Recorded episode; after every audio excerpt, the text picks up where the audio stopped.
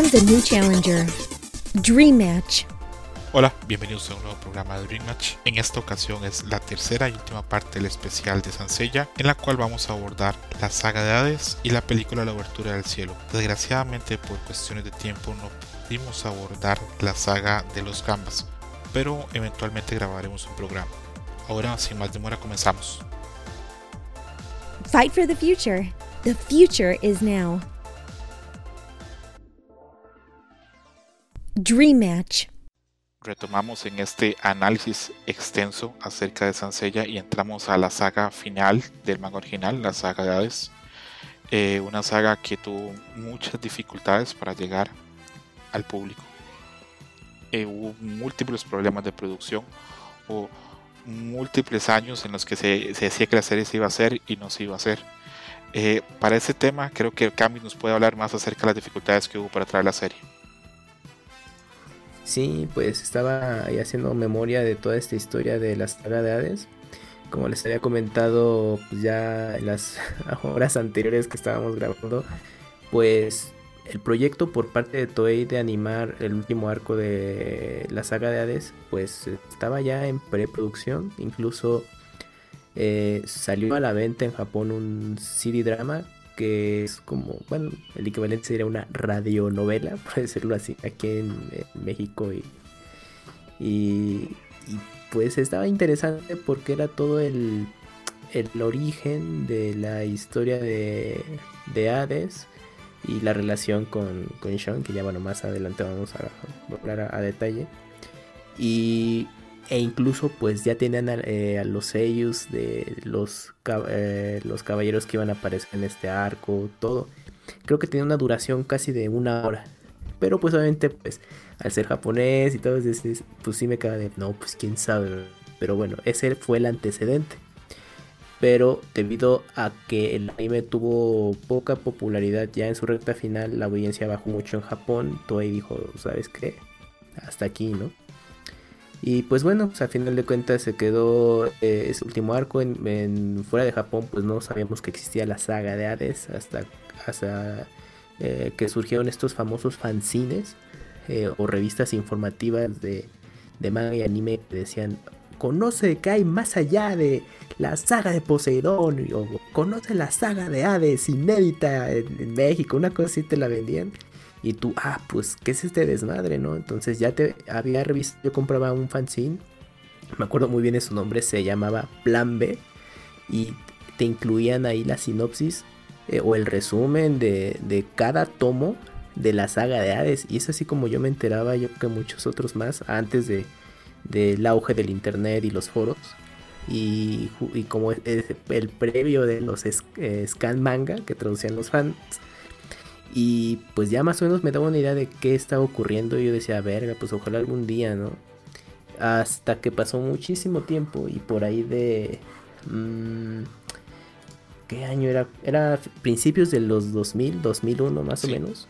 Hubo una convención en Francia de manga anime porque Francia tiene una de esas potencias de importar títulos de manga.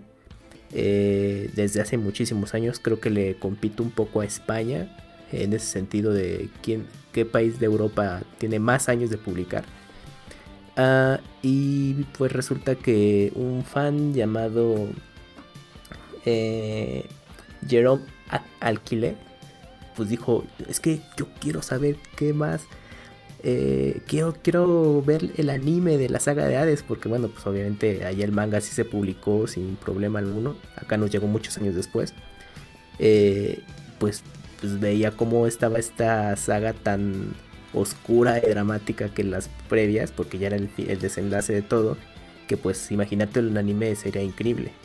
Fue tanto su entusiasmo que dijo, pues yo no sé cómo voy a hacer un pequeño cortometraje, eh, pues como para ver si una de esas pega, eh, algún productor de Toei Animation lo ve y pues note este interés que hay, ¿no? Por parte de la fanaticada, al menos fuera de Japón, por continuar eh, Seiya en anime.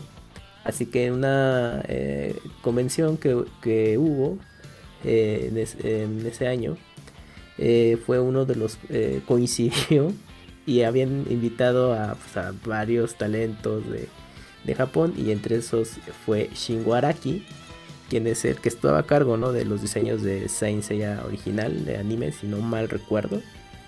Y cuando vio ese corto, pues se puso en contacto con, con el responsable, eh, le dijo, oye, pues me interesa mucho lo que hiciste, creo que, que hay potencial y pues veo aquí el interés de primera mano de la gente sobre Saint Seiya y, y pues le pidió que le prestara ese, esa pieza eh, que hizo, ese cortometraje, que resulta que era la única que tenía, así nada de que voy a hacer mi, mi copia por si las flies Así yo creo que terminó, sacó su original, lo mostró y verde, ¿no? Pues este dijo, pues, pues toma, ¿no? Te, te hago entrega de todo mi trabajo y esfuerzo, espero que algún día tenga éxito.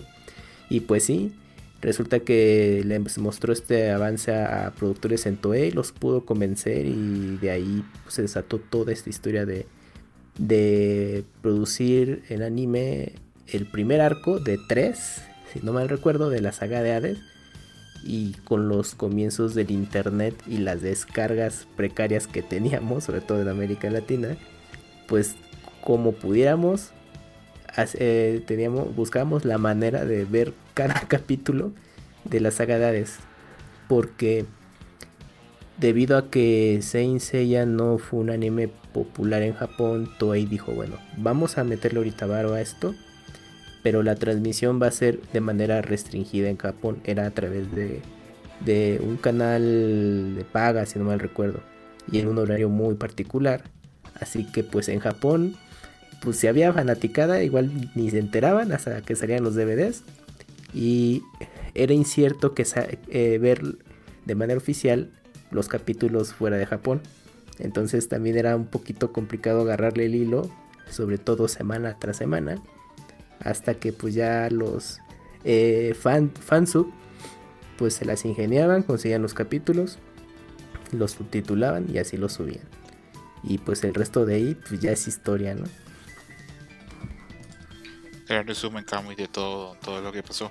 Eh, yo comparto la experiencia también con Kamui que yo no sabía, después de terminar la saga Poseidon, que, que Sansei seguía. Eh, cuando te diste cuenta que había más, que había saga ¿qué pensaste?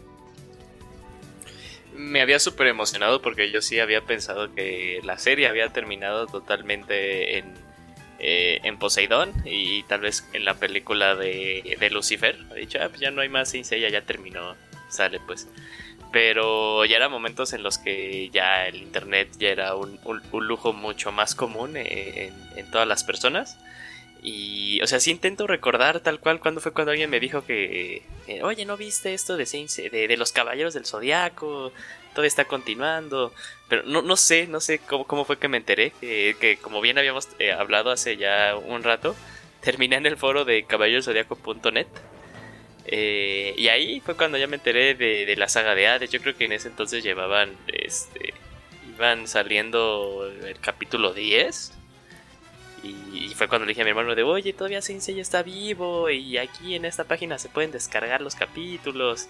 Y era eh, dejar la computadora prendida un día para que se descargara un capítulo de, de 20 minutos.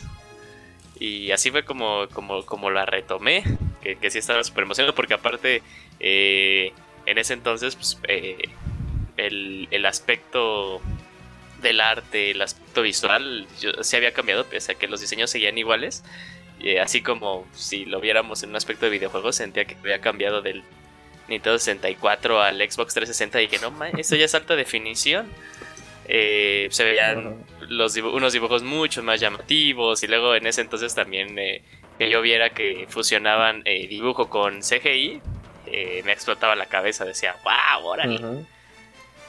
Entonces, este, fue, fue una experiencia muy, muy padre volver a, volver a conectar con Seiya y algo que no había experimentado desde ese entonces, eh, poder ver una serie por primera vez en japonés, en su idioma tal cual, o sea, estaba subtitulado y al inicio sí me, sí me parecía muy raro eh, escuchar a todos los personajes con otras voces que no fue con las que yo había crecido, pero hoy por hoy, no sé ustedes, eh, vuelvo a ver algún capítulo de la saga de Hades en doblaje latino y no lo veo igual, pese a que son voces que reconozco. Eh, digo, ay, no sé, como que le falta algo, como que me aburre más rápido el latino y rápidamente le cambio a, japonés. Sí, sí, te, entiendo en, eso. Que después de después de que uno oye la serie en japonés, cuesta volver al, al doblaje latino, a pesar de que uno sienta mucho cariño. Yo creo que yo tuve una experiencia mucho más negativa que ustedes con respecto a, a lo que fue el, la saga de Hades. Yo terminé la saga de Poseidón, igual era muy niño y pasé muchos años sin saber qué pasaba con Sansella. Eh, después, un montón de años después, recuerdo estar en Chicago, en el downtown, y que un amigo que sí era muy aficionado me dijo que había continuación de la saga de, de, y yo, perdón, que había continuación de Sansella en una saga de Hades y me lo dijo en una tienda de discos, estábamos este, comprando discos de música y recuerdo que ni siquiera me fijé qué discos compré porque me volví inmediatamente a la casa, así como loco, a buscar en internet información y encontré un resumen, no de la serie, porque ni siquiera se había producido la serie, sino simplemente alguien había hecho una página donde con screenshots iba resumiendo lo que pasaba en toda la saga de Hades y era un resumen larguísimo y creo que lo leí como unas 3 o 4 horas y me destruyó la cabeza. Yo no, no podía creer lo que había pasado y después de eso pasé mucho tiempo eh, pensando si eso en algún momento se iba a animar y con haciendo pues los primeros los pininos, mis primeras pruebas en internet, me revisé en qué época se había producido la serie Sansella, cuándo se publicaba las sagades y me di cuenta que habían pasado más de 10 años. Entonces, pues yo feliz de saber que pasaba eso, eh, consternado por el final, porque para mí en el final Sella moría, al final de las sagades, y muy, muy triste de saber que no, nunca iba a poder continuar eso. Fue hasta mucho tiempo después, cuando ya conocía gente muy metida en el anime, y me informaron que sí, que se iba a ver este capítulo de la saga de Hades que por A por B llegaron de formas muy diversas a América Latina y a, Estados Unidos. Pero sí, en, mi caso fue una experiencia de muchos años a la deriva, sin saber qué iba a pasar. Y creo que desgraciadamente, hoy por hoy, analizando y leyendo acerca de la saga, sí entiendo por qué tal vez la serie había perdido popularidad y por qué le pidieron a, Kurumada eh, terminarla pronto en el manga. Y creo que de eso vamos a hablar a continuación acerca de nuestras impresiones. Eh, como estamos hablando de la primera parte de las sagadades, que es este, esta parte en el santuario, que por lo menos en el manga y también en la animación se transmite como un inicio impresionante. Vemos que el maestro ve que ya el sello de Atena no, no funciona más y llegan estos visitantes, estos espectros a la casa de Aries. Y a mí toda esa parte me impresiona muchísimo. Acá, ¿a ti te parece que comienza muy bien la saga o no te parece? Sí, porque, bueno, retoma personajes. Por ejemplo, en el eh, doco de Libra, pues que tanto misticismo tenía y hacíamos estas preguntas de cómo es que puede ser una persona tan longeva y es un caballero muy poderoso, etc, etc. Y que aparte siempre está ese misticismo que era uno de los caballeros dorados también más fuertes que existían. Y la famosa batalla de hace 100 años contra Hades, entonces pues estabas como en qué momento va a entrar ya en acción, ¿no? También se retomaba justo a su compañero de batalla Shion Darius, quien originalmente fue el patriarca que fue muerto por Saga de Géminis. Entonces eran cosas de no mames, pero ¿cómo ocurrió? Y de pronto se retomaba este concepto de la batalla de las 12 casas, pero esta vez eran caballeros dorados contra caballeros dorados. O sea, los, los caballeros de bronce quedaron a segundo término era un, o sea, los principales, los protagonistas de este arco eran los caballeros dorados que tanto te los habían pintado de los más chingones, pues por fin estaban teniendo su momento de acción y protagonismo y que ocurrieron unas cosas rarísimas con, los caballeros de Hades, porque había una mariposa, un caballero de mariposa que mutaba Papilion, luego Eh, Radamantis, que supuestamente era como un, uno de los eh, eh, caballeros de Hades, muy, muy, muy fuerte. Pues, todo este rollo de, que Atenas sabía ya que, que, iban por ella, pero realmente no hacía nada, o sea, como que no lo evitaba. Y al contrario quería que Seiya y los demás no se involucraran, quería que tuviera una, una adolescencia normal, pero pues de dónde, bueno en el manga, porque seguían siendo unos chamacos, de dónde, ¿no? Entonces ocurrían, al menos en esa primera parte de la saga de Hades, ocurrían muchísimas cosas, como olvidar la batalla de Shaka de Virgo contra Saga, Camus y Shura, eh, o, que tuvieron que utilizar la exclamación de Atena, cuando yo, yo leí porque tanto en, estos resúmenes en revistas como ya cuando pude tener acceso al manga, porque el anime no, no llegué muy lejos, yo ya conocí la saga de Hades más en el manga cuando se publicó en México. Pues dije, no mames, ¿qué es esto de la eh, eh, Atena Exclamation? Es como de, güey, ¿qué está pasando aquí? ¿Dónde está Meteoro Pegaso, Cadena de Andrómeda? O sea, nada, o sea, ya era otra historia. Entonces, yo creo que ese primer momento de la saga de Hades empezó con todo. O sea, te, saturaban de caballeros, de ataques, de, de, tramas a cierto punto como enredadas de que no sabías qué estaba pasando. Y tus protagonistas pues no figuraban. Entonces sí, sí, no, no te no visualizabas ya cómo, cómo iba a continuar todo, ¿no? Y justo ese tema, ¿no? De, del final trágico, bueno, pero al menos esta primera parte sí, a mí me gustó muchísimo y verlo ya en anime, cuando ya tuve oportunidad, dije, no, pues eh, sí se ve chido. Y híjole, pues no, no, continuó, no continuó la misma calidad con las otras partes de la saga, pero ya si quieren lo comentamos al rato. Sí, es, es interesante que si a mí me preguntan ya cuál es de la mejor de las tres partes, en el manga diría que el inicio de la parte del santuario. Y por supuesto que cuando hablamos de animación y de la parte animada, por supuesto que me parece también que es la mejor. Y concuerdo contigo en que cuando arrancas esa parte, yo en lo personal ya no quería saber nada ni de Seiya ni de Shiren, eso. ya para qué. Yo quiero seguir viendo qué pasa con esos caballeros dorados, con los espectros. Eh, eh ¿qué, impresión te dio en la primera vez, los primeros capítulos de, de, la saga de Hades? ¿Te impactó? ¿Te pareció igual de fuerte que a nosotros o fue distinta tu opinión? No, sí, me, impresionó que, se pudiera saber que cosas de, de, los caballeros dorados que no se habían visto previamente, en específico pues al inicio de acerca de Mu porque creo que hasta cuando termina el primer episodio y era así de en el siguiente episodio, eh, cosa que dice Sella es que por fin se, da a conocer. Eh, bueno, siempre utilizan esa, ¿no? El caballero más fuerte entre los caballeros dorados, este Mude Arias. Eh, me acuerdo que así era como algo así el adelanto del segundo capítulo. Y yo he dicho, wow, no juegues. Y luego que yo, uno no se había quedado con su técnica del muro de cristal. Pero cuando ves ya la revolución de polvo estelar te quedas de uno. Suena bien épico en inglés y en japonés. Eh, y entonces dices, ah, está bien, está bien padre el, ataque. Y también como que te había dado, te habías caído en cuenta de, de, los años y que obviamente, naturalmente, los caballeros de bronce, después de todas sus aventuras, se hicieron más fuertes, ¿no? En específico, pues cuando casi casi sella de, de un meteoro Pegaso, pues vence a, Máscara de la Muerte. Eh, pero pues también, eh, como que esa. Esa duda, como esa expectativa, eso de quiero saber más, cuando pues. Eh, eh, Mu tiene que, mandar a, otro lado a, a Seiya. Y, otra vez retomando como que estas cositas específicas que ya hemos comentado, de que se desfiguraban las caras, de que los ojos luego salían así como estrellados, pues yo decía, ah, ese Insella de nuevo en super forma y, en alta definición, es como que la super palabra que más voy a utilizar cuando estemos hablando de Hades.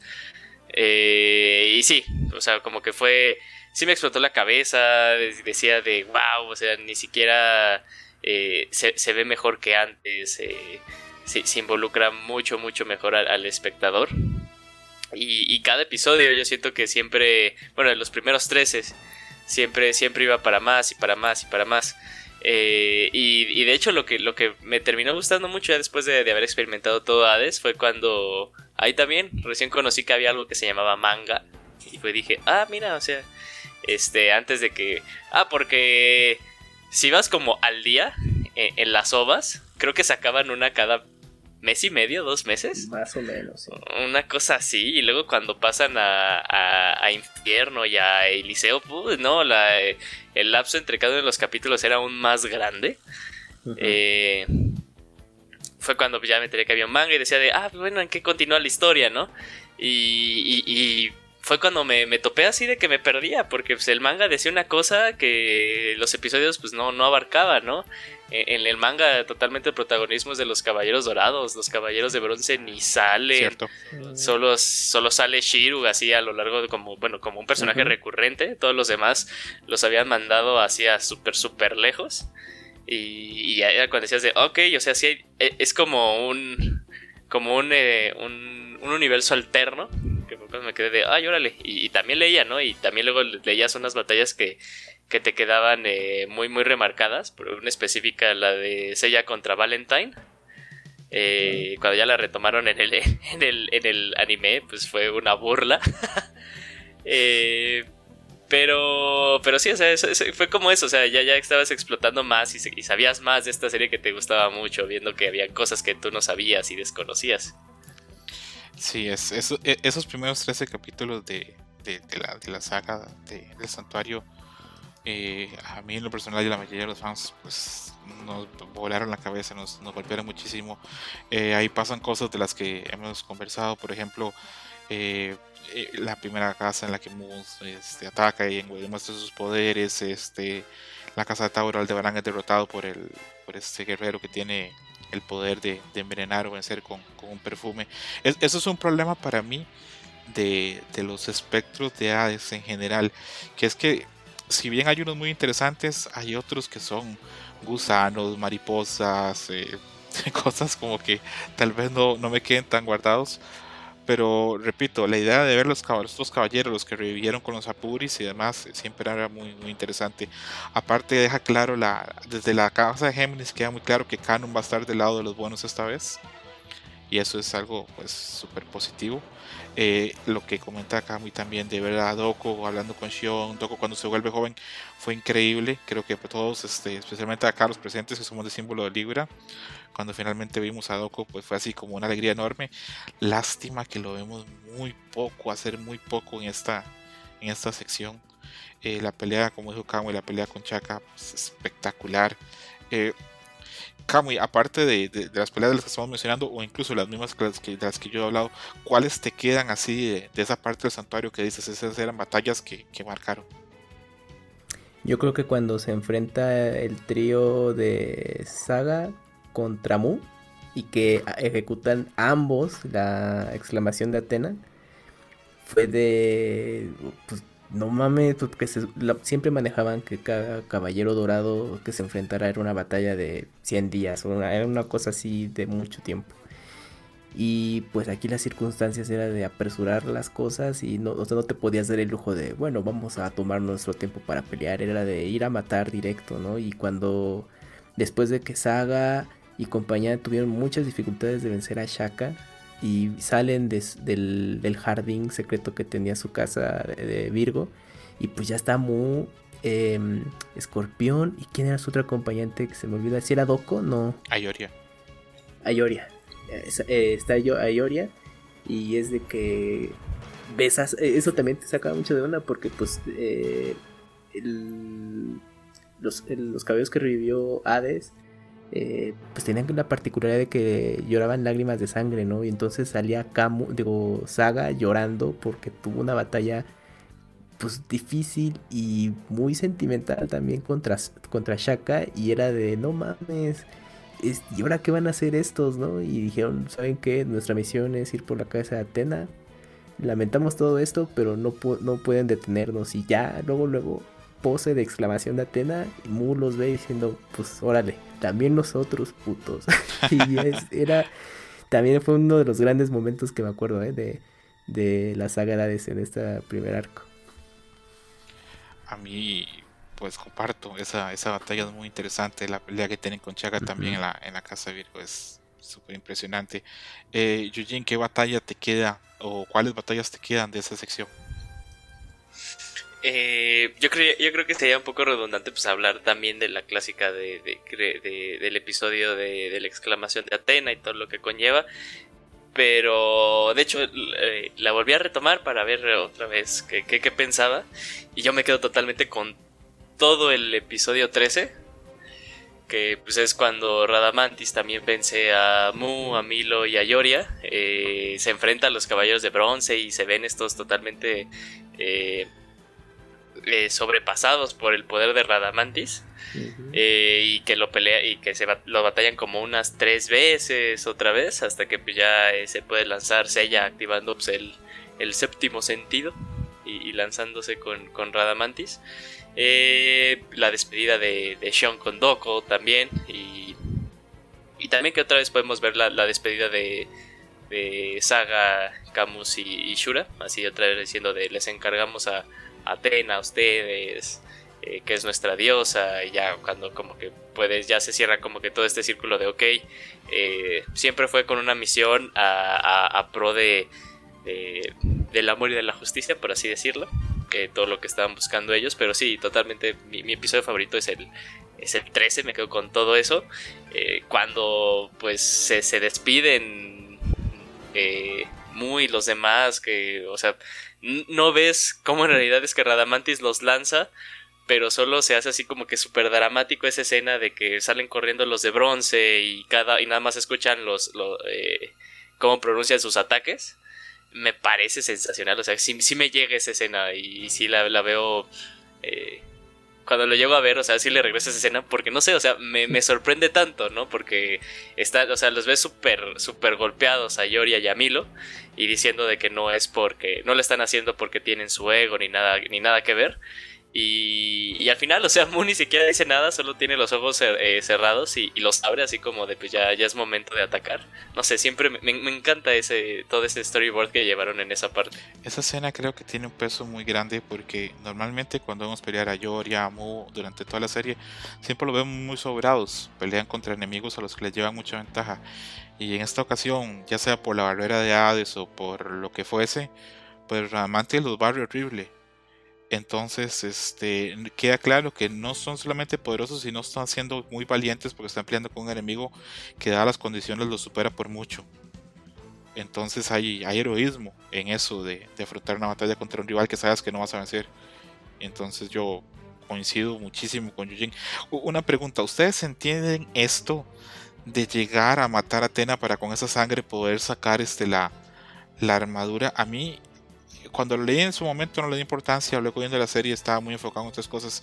En esos días que la he retomado, no se me hace una idea muy brillante, la verdad, a la hora de, de, narrar algo. No tiene mucho sentido hacer eso. Si se podía hacer solamente con la sangre, pues le hubieras cortado nada más pues un dedo o, es que según yo era como que todo el plan, el, todo el plan completo que llevaba, o sea, ah, era a fuerza se tenía que morir por lo que le había mandado Shaka de que se tenía que activar el octavo sentido para ser uno de los vivos en el mundo de los muertos, o sea, que no te que, no estuvieras tú bajo las leyes de, de Hades, o sea, eso le entiendo que, tenía que morir por eso y aparte pues la aprovechan de aquí está la sangre y así también se desbloquea la, armadura. Ese es un buen punto. Y con lo que dijo Yujin ahora, le, voy a preguntar a los dos, comienzo con Kamui. Cuando termina ese episodio 13, ¿ustedes no sienten como una gran desesperanza? Porque yo sí la siento. Yo veo cuando los caballeros intentan pelear contra Radamantis. Y Radamantis en estos tres episodios, o en esa primera etapa, se ve hiper fuerte. No sé si estaban esteroides o qué, pero eh, como agarra a Afrodita y a Máscara de Muerte, los hace pero pedazos como si fueran niños. Y cuando se enfrenta directamente a, a los caballeros de bronce, pues prácticamente los, los barre. Eh, no, no hay ninguna posibilidad, se, siente que no hay ninguna posibilidad. Aparte ponen esta canción súper triste, siempre de, la vocalista de Sansella, eh, haciendo pues, unas tonadas muy tristes. Y ves a los demás este, tirados en los escombros del castillo. Y ves que este, el poder de Ramantis, el Cloud Caution, es súper poderoso. Entonces yo sentía que viendo la primera vez, ahora no, porque ya sé qué pasa, pero viendo la primera vez yo decía, pero no pudieron los dorados, ¿qué van a poder hacer los caballeros de bronce contra un rival como estos? Pero cuando termina esa saga yo quedo como con, ese sabor. Ah, ¿Tú lo experimentaste también, Kamui? ¿O te pareció que sí había más esperanza? No, pues lo mismo, ¿eh? porque termina pues muy dramático este asunto de que prácticamente fueron derrotados los caballeros, o sea, no pudieron salvar a Atena y su única pista es que se encuentra en el Hades, pero además no, no tuvieron como un, contacto directo Atena con los caballeros de bronce, así como de, pues ahí nos vemos, este, pónganse vergas o algo así, no, no nada, o sea, es como de, ustedes no intervengan, pero al final de cuentas ellos insistieron, no llegan a tiempo por lo mismo, los caballeros dorados, por muy fuertes que pudieran ser, terminan totalmente derrotados. Eh, y pues digamos la pues bueno quizás a ese detalle de esperanza fue de la sangre de Atena sirvió para hacer un, nuevas armaduras a, a y compañía pero pues tenían que llegar al, al limbo bueno al, canal al, camino que los llevaba Hades porque en, pues era pues, tirarse al vacío y a ver a dónde llegaba no y obviamente eh, al estar leyendo o si seguías el anime hasta ese punto, pues te quedabas como de ¿y qué más sigue, no? Entonces yo, yo creo que mucha gente que sí, sí conoció las saga por el anime, eh, era de, verga, ¿y cuándo el otro capítulo, no? Y como decía Yuyos, pues cada vez que hacían los nuevos arcos, tardaba más en la producción en, en publicar o estrenar un nuevo capítulo, entonces era de eh, para cuándo voy a saber cómo termina todo esto, ¿no? Entonces creo que, creo que fue un muy buen momento, algo que quizás no te esperabas en toda la historia de, de los caballeros, de que en algún momento perdieran, pero todavía faltaba mucho camino por recorrer y era algo incierto. Ok. Eh, Eugene, ah, ¿coincides con nosotros o tú sientes que al final de, de esa parte del santuario queda claro que los caballeros van a poder sacar la, tarea avante. Eh, no, sí, sí me quedaron un montón de dudas. Obviamente, pues con el, con el, rayito de luz que, que Sella pudo ser como que eh, el primero en que pudiste ver que le pudo hacer algo de ataque, algo de daño a Radamantis pues te quedas de, ok, bueno, o sea, es, uno, pero no todos los demás fueron totalmente abrumados. Y, ahí me gustaba en ese entonces mucho la idea y me generaba como más curiosidad saber quiénes eran los otros dos jueces del infierno. Porque si dicen, somos tres. Y dices, no manches, si uno y tres caballeros dorados no pudieron. O sea, porque te los dicen así como que son los espectros de más alto rango. Y dices, ok, se, serían los equivalentes a los dorados. Ajá. Entonces dices, uno equivale a cuatro dorados, o sea, hacia como a cuatro, a cuatro fuerzas de, de, los dorados. O sea, están súper, súper, súper rotos estos güeyes. Eh, pero sí, sí digo de no, o sea, sí uno se las hizo de, dije, aquí van a ver, o, sea, se murieron todos los de oro y de seguro la siguiente se van a morir todos los de bronce, ¿no? Intentando pues pues vencer a, estos.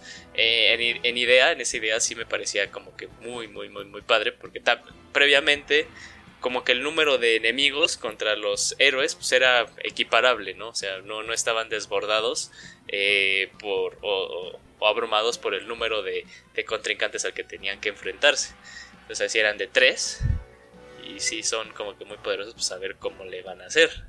Pero sí, eh, como dije antes, eh, ese rayito de que pues eh, se pudo Sella hacerle un poco de daño, pero solo al ser llevado al super extremo, porque pues también Sella ya se veía súper madreado en, esa pelea, pues te deja como que un poquito de tal vez activando pues ese famosísimo octavo sentido que, se comenta al final y, transformando las armaduras en, en oro, pues pueda lograrlo, porque sí también me había quedado como muy claro que las armaduras que traían ya con la sangre de Atena, las terceras armaduras, eran del mismo nivel o un poquito más arriba a cualquiera de oro. O sea, porque decía, ok, pues es, es sangre de diosas, son semidivinas, ¿no? Entonces, pues sí, han de ser más, más duraderas o más fuertes que las de oro. Que ahí se me quedaba de, bueno, a ver qué van a hacer después. Creo que eh, durante toda la serie nos queda claro que, y arriesgo sonar muy cursi, que si hay alguien que representa la esperanza, que es un caballero, la esperanza es ella. Porque se enfrenta contra rivales muchísimo más fuertes, lleva muchísimos golpes, lleva unas palizas brutales y él no se vence, sigue creyendo que siempre hay una posibilidad de vencer. Entonces, este, el final de, esa parte del santuario, pues queda claro que, si hay alguien que va a poder hacer algo, es, es ella. Eh, ¿Tienen algunos de ustedes dos claros en qué fue lo que pasó con la siguiente parte del infierno que cae tanto la animación y tanto los, el nivel de producción de la serie? Mm, pues yo creo que ya Toei, eh, pues yo creo que por eh, compromiso ya por contrato de animar toda esa parte, pues, lo hizo yo creo que como ya además de fuerza que de ganas, porque la saga de Hades, aunque sí hubo mucho interés en este revival que tuvo la serie, sobre todo fuera en Japón, eh, pues no fue el éxito quizás que, esperaban, pero pues también Toei no ayudó mucho eh, en cómo se transmitió en Japón, era un capítulo por mes, eh, que iba, pues la duración te permitía que la serie tuviera un año más o menos. Eh, pues también la, mm, los derechos fuera de Japón para transmisión, pues creo que tomaron un tiempo, no eran inmediatos como lo es al día de hoy. Me acuerdo que en México llegó eh, la sagada de Santuario eh, en un momento en el que ya no había series de anime en tele abierta. Sobre todo Saint Seiya siendo como de estos parteaguas de de que en los 90 fue estandarte del anime en México y mucha otaquiza surgió por esto y otras series más, ya no figuraba. Y pues eh, aquí la televisora que eh, trajo esta serie, pues sí se animó con la saga de Hades, pero no la incluyó en un horario estelar, al menos fines de semana, porque ya no tiene una barra para eso. De hecho, me acuerdo que la manera en que la transmitió fue en un maratón de un puente que hubo en ese momento de, bueno, pues este es un lunes de puente, eh, pues si no tienes nada que hacer, échate el maratón de la saga de Hades por primera vez en, televisión. Sí, así la transmitieron. Y tú, no mames, pero bueno, a lo mejor decías, quizás después de esto ya la coloquen lunes a viernes o sábado y domingo, nada, ya. Si la viste en ese momento, bien, si no, te la perdiste. Qué mal. Sí, o sea, te digo, llegó en un mal momento y todas esas circunstancias yo creo que se acumularon.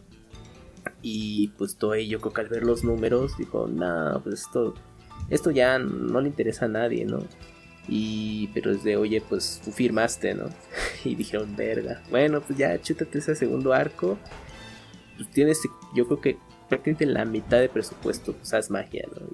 y yo creo que por eso decayó mucho la, la producción del, anime en estos últimos dos arcos. Y también el, problema, el problema, yo creo, yo creo que el, clavo que, ya selló todo esto que pasará después fue que eh, y, no sé si sería prudente pues mejor hablar porque crónicamente eh, después de que terminó la saga de bueno la parte del santuario eh, lo siguiente que supimos de, de Saint Seiya fue el, el, el Teikan Gen, el Overture, fue lo siguiente que salió. Pero como bien dice Camus, fue, ahí, ya fue cuando todo, todo se empezó a caer. Eh, eh, ya no, tenía un plan y luego Kurumada no tenía un buen guion, no, no hubo un guion eh, terminado para ese entonces.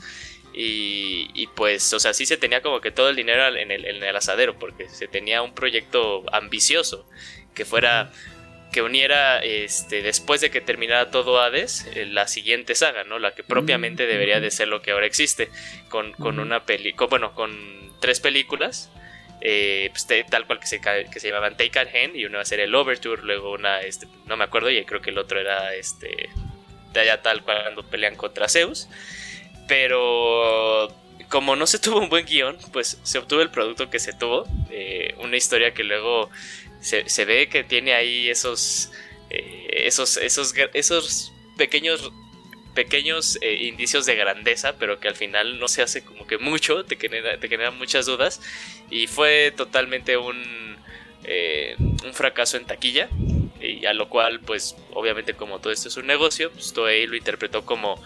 Ok, o sea, si ni siquiera hemos terminado, si ni siquiera se ha terminado el resto de la historia de Hades, y para lo que va después ni siquiera se hubo, eh, hubo algún tipo de, de, de, curiosidad o de interés por parte de la gente, pues la verdad esta serie pues, no tiene no tiene ya nada más que ofrecer, como bien dice Kamui, pues se tenía que cumplir cierto contrato, pero todo agarró y todo el equipo que realizó el santuario los despidió, se contrató como un equipo C, D, y pues ahí que lo terminaran, y, obtuvimos el, el, eh, el producto que tuvimos ahora. Pero una de las cosas graciosas o buenas que salió de todo esto fue que siempre hemos comentado a lo largo de todo este especial que se tienen diferencias muy claras entre el, manga y el, y el, anime.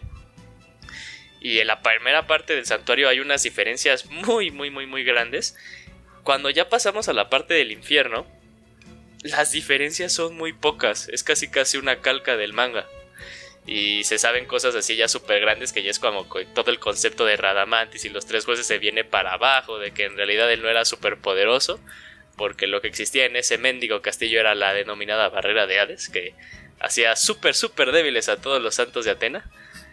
Y ya fue cuando te quedas de, um, o sea, qué, qué, qué súper chafa explicación para un, un un villano que se veía súper imponente y súper y, que podía este pues dar algo más y que ya pasa a ser un, espectro un espectro más de los 108 no eh, pues entonces ahí ya fue cuando todo se cayó se, cayó todo caímos ya en cuentas de luego los mismos errores de, de, de la historia que llega Kurumada a hacerla de una forma muy muy floja o sea como que ya también ya se veía el cansado de, de seguir continuando con Saint Seiya nada más alargándola por el simple hecho de alargarla y ya, pues. Pues, ¿qué, qué, podemos decir de, la parte del infierno y del Eliseo? Más que en animación es pura popó. sí. Oye, pero si se mandaron, eran, eran escenas fijas, eran close-ups. Sí, y luego me acuerdo que esa escena en la que sale Atena y Shaka, así como que hablando en una colinita, sale un chingo de veces. Ah, sí, sí, sí, sí. Pero en diferentes episodios. Se reciclan muchas cosas. Voy a decir algo y eh, espero no, no ofender sensibilidades, pero es algo que creo profundamente. Yo siempre he pensado que la tragedia de Sansella es que su es, tiene muchos fans y mucha fanaticada en países que no generan tanto dinero.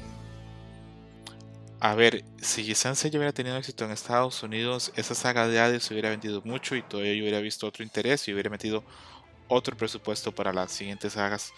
Eh, como mencionábamos ahora, casi todos los que vimos la saga de Hades la vimos por A o por B de forma en piratería. Eh, mucho responsabilidad de Toei por la forma en que lo ofreció y por la forma en que pudimos obtener eso. Pero creo que si la gente que, vimos la, la saga de Hades, el santuario en su momento, hubiéramos podido retribuir o generar algún rédito económico para Toei, eh, hubiéramos tenido otra cosa en el infierno y otra cosa en el santuario. Enfocándonos más en el infierno, eh, con lo que dice Yujin, sí se nota ahí que ya Kurumada no anda muy fino como con la historia. A mí me cuesta eh, la parte del infierno. Por ejemplo, cuando comienzan los capítulos dicen, este es el infierno, tiene esta parte, esta otra parte, y hacen una descripción pero luego durante la, saga, durante los capítulos, eh, las acciones no son tan continuas. A mí me cuesta un montón saber qué está pasando y en dónde está pasando. Siento, o tal vez algo personal, pero siento un poquito de desorden. Eh, en, que siento también que la, saga a veces no está tan ordenada. Es como con Radamantis. Radamantis, pues no sé qué tan grande está el infierno, pero Radamantis está por todo lado. Eh, está en la parte de los jueces, está en la parte cuando habla con Canon. Luego está con otros tres, con otros tres jueces. Está otra vez luego cuando va Orfeo a tocarle la, la lira a, Hades. Eh, entonces, ¿qué tan grande puede ser el infierno para que Radamantis esté por todas partes?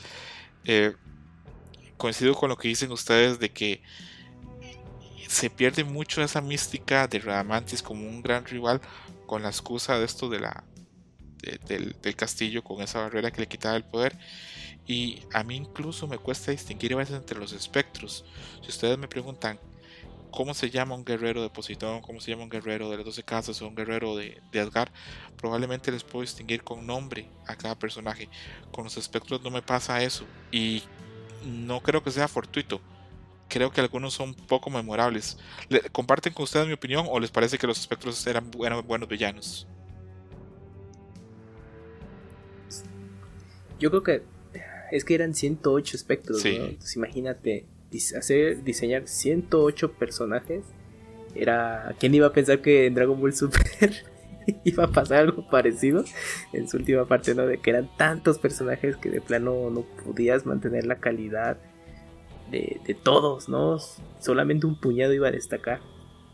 Pero yo creo que sí, o sea, pasa eso y pues yo, yo creo que los, los tres jueces son, yo creo que los que más recuerdas Radamantis, porque pues él hace su aparición desde este primer arco de la saga de Hades como un caballero demasiado fuerte. Eh, y algunas apariciones por como el que mencioné, Papillion de Mariposa, pues, por, como es, eh, por lo peculiar que eran algunos eh, caballeros de Hades, ¿no? Pero sí, muchos sí son como de verga, no, no me acuerdo bien, o como que ah, ya había un tipo que les causó problemas en tal parte. Pero sí, yo creo que al ser demasiados y que la historia iba de una forma muy estrepitosa eh, para la recta final, pues se te van, ¿no? como de, ah, soy el, el, espectro 107, ah, órale, pues chido, ya un madrazo, ¿no? Lo despachas el siguiente, yo creo que eso le pasa. Hay algunos que ni siquiera dicen el nombre y ya los han matado. No, ¿te das cuenta? porque en el manga viene la ficha del personaje. y dije, qué desperdicio, porque luego ves el diseño en manga, pues como, bueno, como ya más, más sentado y pensado el personaje, y dices, oye, pues, se ve bien, su, su, armadura se ve chida, y no, tuvo dos páginas y ya desapareció. Sí, hay, hay premura en esta saga, tanto en el manga y ni qué decir en la animación. Eh, Yujin, ¿a, ti te parece también que los espectros son en su mayoría personajes efímeros o, o, o puedes estar en diferir de nosotros y pensar que son grandes personajes y que te quedaron bien guardados? Sí, o sea, bueno, sí, me acuerdo de, del nombre de, los, de los tres jueces, pero yo creo que más que nada por esa escena cuando ya, esté, ya están con Orfeo, de que dice, ok, aquí ya es el plan para matar a, a Hades y toda la cosa, y ellos interrumpen, nada más porque, o sea, retoman una canción de clasiquísima de, de, de, de Cliffhanger de Saint Seiya, que se me va la cancioncita, pero no me acuerdo porque ahí los dice por nombre, que es Radamantis, Minos y Ayacos. Y hasta ahí, o sea, bueno, y, y, eso porque yo lo leía, o sea, cuando yo leía los foros y, hablaban del manga y yo escuchaba hablar de un tal Valentine, que supuestamente Valentine era como que el rival de Seiya, ¿no? El, espectro rival de Seiya, era con el que él en realidad tuvo esa pelea que, que en, el que en el anime se inventaron con Radamantis. Eh, pues yo decía, pues ¿quién es este Valentine? ¿Quién es este Valentine? Y ya cuando, cuando sale en el anime, pues nada más sale como decir de hola chicos, eh, nada más tengo que salir por compromiso porque me van a hacer un Myth Cloud y ya me van a matar. Eh, y o sea, solo me sabía eso y yo creo, que hay uno que me suena ahí como Lune y, Frog, pero Frog era propiamente de la escena de este del santuario que pues ahí pues eh, era súper buena calidad, pero sí todos los demás súper efímeros y que sí se quedaron así debiendo, bueno, no debiendo, o sea no sé por qué Kurumada dijo, oye, se me, se me ocurren 108. O sea, voy a decir 108 espectros. ¿Qué le hubiera cuesta decir 10? Pues, ya que los 10 tuvieran así pues, un papel chingón. E igual comparto con mucho lo que dijo este escroto. O sea, al inicio te dicen, son 8 infiernos. Y creo que se los dice pues, el primer como rival con el que se encuentran Sean y, y Sella, ¿no? Que les dice, ah, por sus pecados, si hiciste este pecado, te toca este infierno, si hiciste este otro, te toca este. Que ahí también me dio un montón de risa cuando me eché el programa que dice, pues es que nosotros no hemos hecho nada. Y dice, ah, cómo no, mira, aquí dice, Sella, mataste a unos ah, insectos cuando tenías cinco y dije, no mames. Sí. ese juicio que le hacen a Sella es una mamada, la verdad, y el que le hacen... Era como el, el gag ¿no? Que le quería meter Kurumada en ese punto. Yo, creo que Kurumada muchas veces intentaba meterle humor a Sansella y a veces no le salía para nada. Porque es un momento muy serio y dices, no mames, ¿cómo, justificas eso? Pero pues Kurumada está cagado, ¿no? Eh, de esa parte, de toda la parte del inicio, a mí me, me, queda por lo menos la parte en la que conocen a Orfeo, la batalla con Faraón, donde Orfeo cuenta la historia que es un, un calco de la historia de la mitología clásica. Luego cuando Orfeo este, lleva en un, ataúd, no sé si es una caja o un ataúd con flores que lleva escondidos ahí a Seiya y a Sean. para, para tocar este, música para Hades y que ellos salgan y lo ataquen. De, de, esas escenas y esa parte me queda muy guardado que ella logra eh, un momento en que Radamantis y Orfeo están ahí hablando y Orfeo sostiene a Radamantis para que Sella le lance el meteoro y Sella mata a Orfeo pero no logra hacerle daño a Radamantis. Luego, no sé por qué siempre me ha llamado mucho la atención que cuando Sean se vuelve Hades, gana como dos metros de altura. Ah, sí. Cuando sale así sentado en su, en su trono, las piernas se le ven enormes, no tiene, no tiene nada de relación con, con, eso. Y aparte de eso, me queda siempre eso cuando mandan a Sella a esa parte donde está congelada, donde, donde ve a los otros caballeros. Y cuando finalmente Sella logra salir de esa parte, no rescata a los caballeros, se va solo. Sí, es como de, pues ahí nos vemos, chavos, Y luego, acá me queda claro que Kurumada sí tenía mucho que hacer con Canon. Porque Canon es, es el que siempre anda haciendo cosas, derrotando guerreros. De hecho, Shiro y Yoga prácticamente lo que hacen es estorbarle a Canon por varios capítulos. ah, sí, Pero con el que yo creo que no se sabía qué hacer era con Doko. ¿Dónde vergas está Doko en toda la saga? Sí, es cierto, no, no, no, no, no sale hasta que ya se reúnen los dos. Yo cuando termina el santuario y lo veo que está ahí en el castillo, pienso, ahora sí, Doko va a repartir, va a ser terrible guerrero, terrible enemigo en, contra los espectros en el infierno. No sale en toda la saga. Oye, oye Scott, yo creo que igual le pasó como Toriyama con el personaje de Launch. Se lo olvidó. es que, es que sí, es que Neneto, aunque parece pendejada, tienes tantos personajes, ¿no? Tienes que llevar la historia, verlo con tu editor. Si en algún punto te cambian al editor para darle seguimiento a tu historia y no se pone vergas y se documenta cómo vas. Entonces, si tienes esos personajes de pronto como em, reservándolos para ese gran momento, pues te empiezas a enredar, meter cosas y se te olvidan. Entonces yo creo que yo creo que Kurumada su intención era de no, Doko lo voy a reservar porque va a tener un momento bien pinche épico. Y empezó a meter cosas, a meter y a meter y a meter. Y de pronto es de, verga, se me olvidó. No, ya hasta, hasta este punto. Yo creo que eso ha de haber pasado, ¿eh? estoy casi seguro. Y ya, es ya era muy tarde para darle su, su mm, gran momento y ya dijo, ya la verga, ya que acabe. Y ni modo, pues sí, pues como tú dices, o sea, te quedas con ganas de, oye, hizo todo este tiempo? No, se me olvidó. Y al final fue como un gag, eh, ya, luego lo volvieron a retomar también en Solo of Gold, o sea, sale loco, pero sale como hasta el final. Pero sí, yo también, o sea, estoy de acuerdo, reservarlo hasta cierto punto. Eh, sí me parece totalmente mala idea. Y, y, o sea, lo único que hizo es que ya cuando estaba en el muro de los lamentos, ¿no? O sea, llegar a decir de, ah, Cierto, les voy a dar un arma a cada uno de ustedes. Y ya, pues cuando se da cuenta de, ah, no, pues no, fíjate que no podemos. ¿Será resentimiento de nosotros por ser Libra? Sí, o sea. hasta, pues, Aldebarán había hecho algo mejor. Sí, la, verdad, la presencia de, de, Doko en, en, esta saga es prácticamente un adorno, no hace absolutamente nada. Ojito, no voy a entrar a discutir mucho eso, pero siento que, que, Chaka y Atena lo que andan también es de paseo. Ahí en, el infierno no, se enfrentan. Yo creería que Chaka, con tanto poder y tantas cosas, pues mataría a algunos demonios, estaría haciendo algo con Atena. No, ahí subidos en un risco huyendo nada más. Es, interesante las decisiones de Kuroma. Eh, Yujin dijo en, la primera parte de grabación que a él le parecía que Sanseiya tenía muchas cosas de telenovela, que era como muy lacrimógeno, que la gente lloraba mucho. A mí las escenas entre Ikki, Pandora y Sean se me hacen de telenovela así total.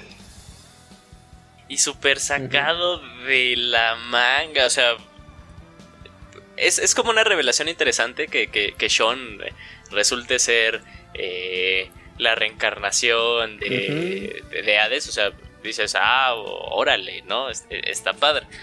Pero como que toda la justificación que se dio fue totalmente sacada de la manga. Tal vez si en... Bueno, o sea, también estamos hablando que... Eh, ¿Cuánto tenía que... que si, en algún momento, o sea, si Kurumada lo hubiera planteado eh, desde un principio que para eso iba a salir, o sea, si en alguna de las series super leve se hubiera comentado algo acerca de, de, eso, así de que pues cuando Sean e Iki eran este eran pequeños, hubo alguien que los intentó atacar, pero ya no se supo nada, habías dicho, ah, ok, está retomando pues esa cosa, pero fue así totalmente de la nada. Es un, Eh. un Deus Ex Máquina que llaman, ¿verdad? Sí, es un Deus Ex Machina. Es un Deus Ex Maquinazo porque eso que, que, que Sean anduviera con ese collar toda la vida. ¿Cuántas veces hemos visto que a Sean le rompen hasta las nalgas y nunca se le ve el puto collar? Nunca apareció. Ajá, el único que tiene collar es Yoga y ese sí lo veías una y otra y otra vez. Probablemente Ujú. Kurumada no. Cuando iba cerrando la historia dijo, acá tengo que hacer un amarre, probablemente, y eligió ese aspecto, pero no sé. Ahí, en esa pelea hay una escena que en su momento la vi y la dejé pasar, pero hace un par de años alguien me dijo algo y ahora cuando la veo, en lo personal me da mucha risa. Eh, hay un momento en que Sean se ve que tiene un cuadro o una foto en la que está Iki, niño, este que se ve así como un niño muy arisco y tiene alzado a, Enojado. Ajá, y tiene alzado a Sean Bebé y el Sean Bebé es súper dulce sonriendo. ¿Qui- ¿Quién tomó esa foto?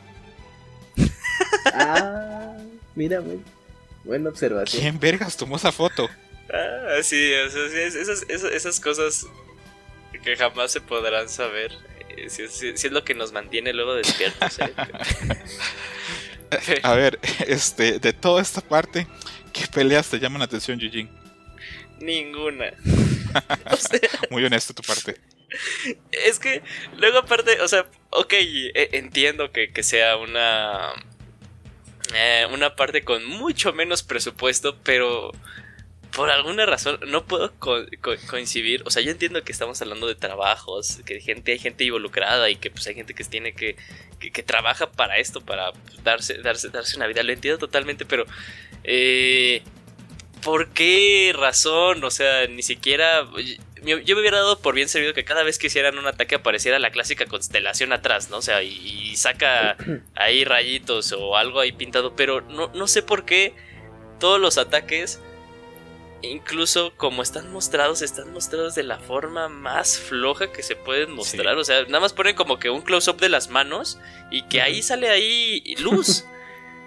En- Entonces sí me quedo de... Incluso pues Shiro, o sea, Shiro que hace pues, el, dra- eh, el dragón naciente pone por alguna razón pose de Kamehameha y le sale una cosa verde de los puños. No entiendo. O sea, neta no entiendo varias de las decisiones que hubo ahí. O sea, entiendo que hubo recorte de presupuesto, pero no entiendo por qué también dijeron de, ah, pues o sea, échale la hueva de- del mundo. Y, fíjate que hasta... Que, que sí hemos visto de seguro todos nosotros, pues, eh, animes que también se han visto en, una época en la que pues el, el presupuesto no les es nada favorable, pero se la hacen, este, o sea, sobrellevan esas partes. O sea, una de las cosas que más me ha, me, me, me- me ha dejado así como que ese concepto de se pueden hacer cosas con poco, o sea, luego sí depende de, de que las personas que estén involucradas en cierto proyecto les guste el proyecto y, ahí da- se ve tal cual que había personas que no les interesaba para nada.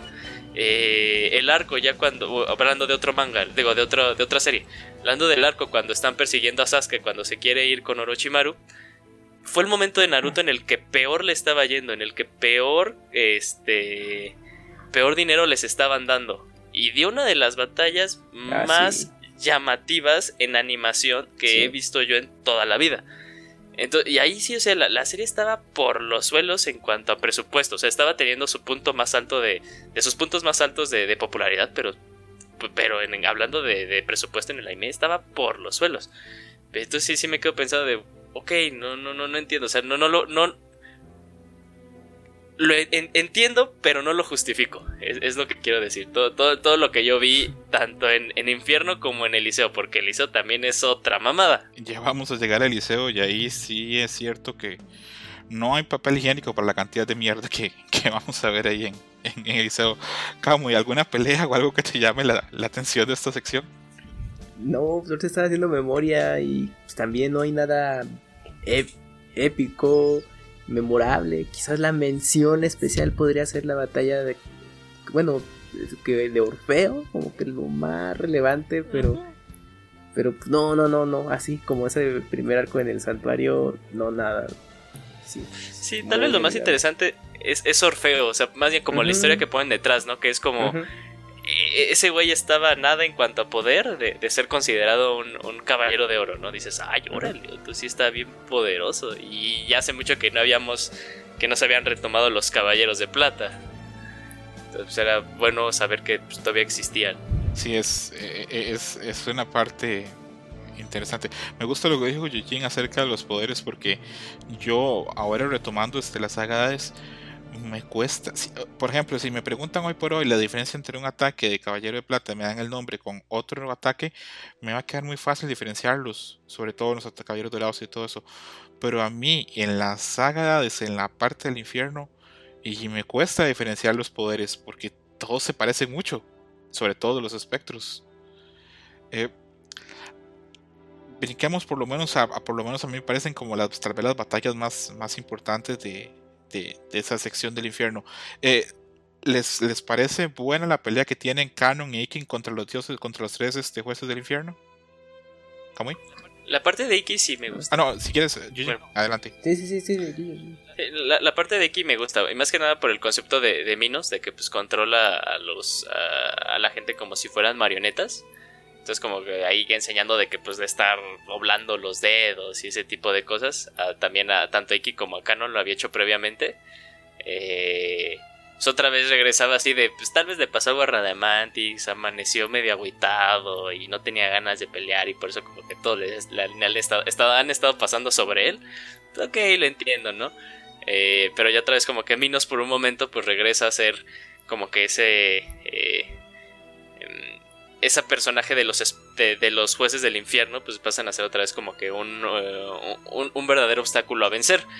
Pero otra vez, pues aplicando el clásico Deus Ex Máquina de los Caballeros Zodíaco de eh, un ataque que me hayas hecho una vez no puede aplicarme dos veces, pues de ahí ya se la super zafar. Pero ahorita que, fíjate que sí hay una pelea que sí me quedó marcada. Cuando aparece Canon por primera vez que creo que se van los de bronce y aparece Canon y aparecen un montón de mini espectros y nada más les dice, ah, ¿quieres que te enseñe, ¿quieres que te enseñe cómo explotan las estrellas? Y hace el Galaxian Explosion. Nada más esa parte, esa, esa parte es lo único que me gusta del infierno.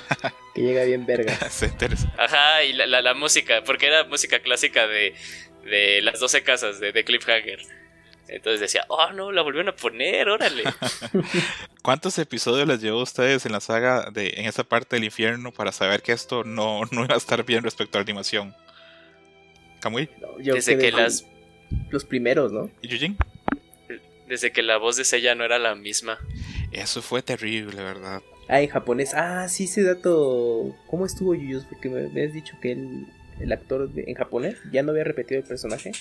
Es que está bien raro, o sea, no, sé cómo esté, no, no, no, no estoy eh, letrada en eso, pero no sé cómo esté, pero Sella tiene, eh, el personaje tiene cuatro actores de doblaje, eh, o sea, tiene, tiene el original, sí.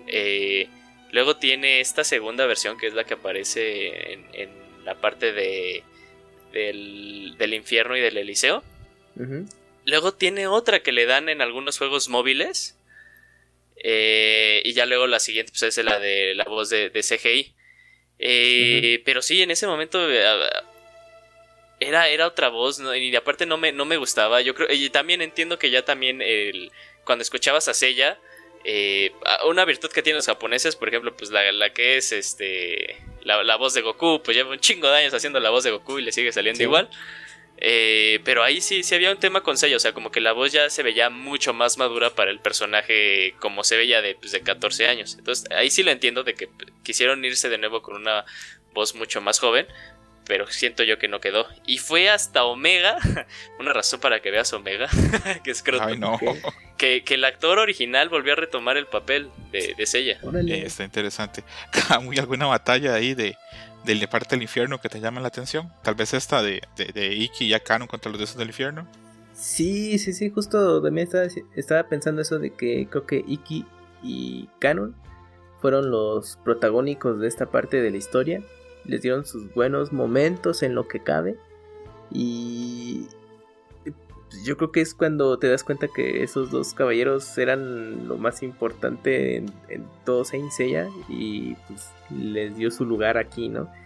Lástima que con todo el embrollo de, la historia que ya estaba en ese punto, pues como que no pudieron destacar más, pero yo creo que si te acuerdas así, en general, buenos momentos, pues serían ellos dos y la batalla de Orfeo que mencionamos.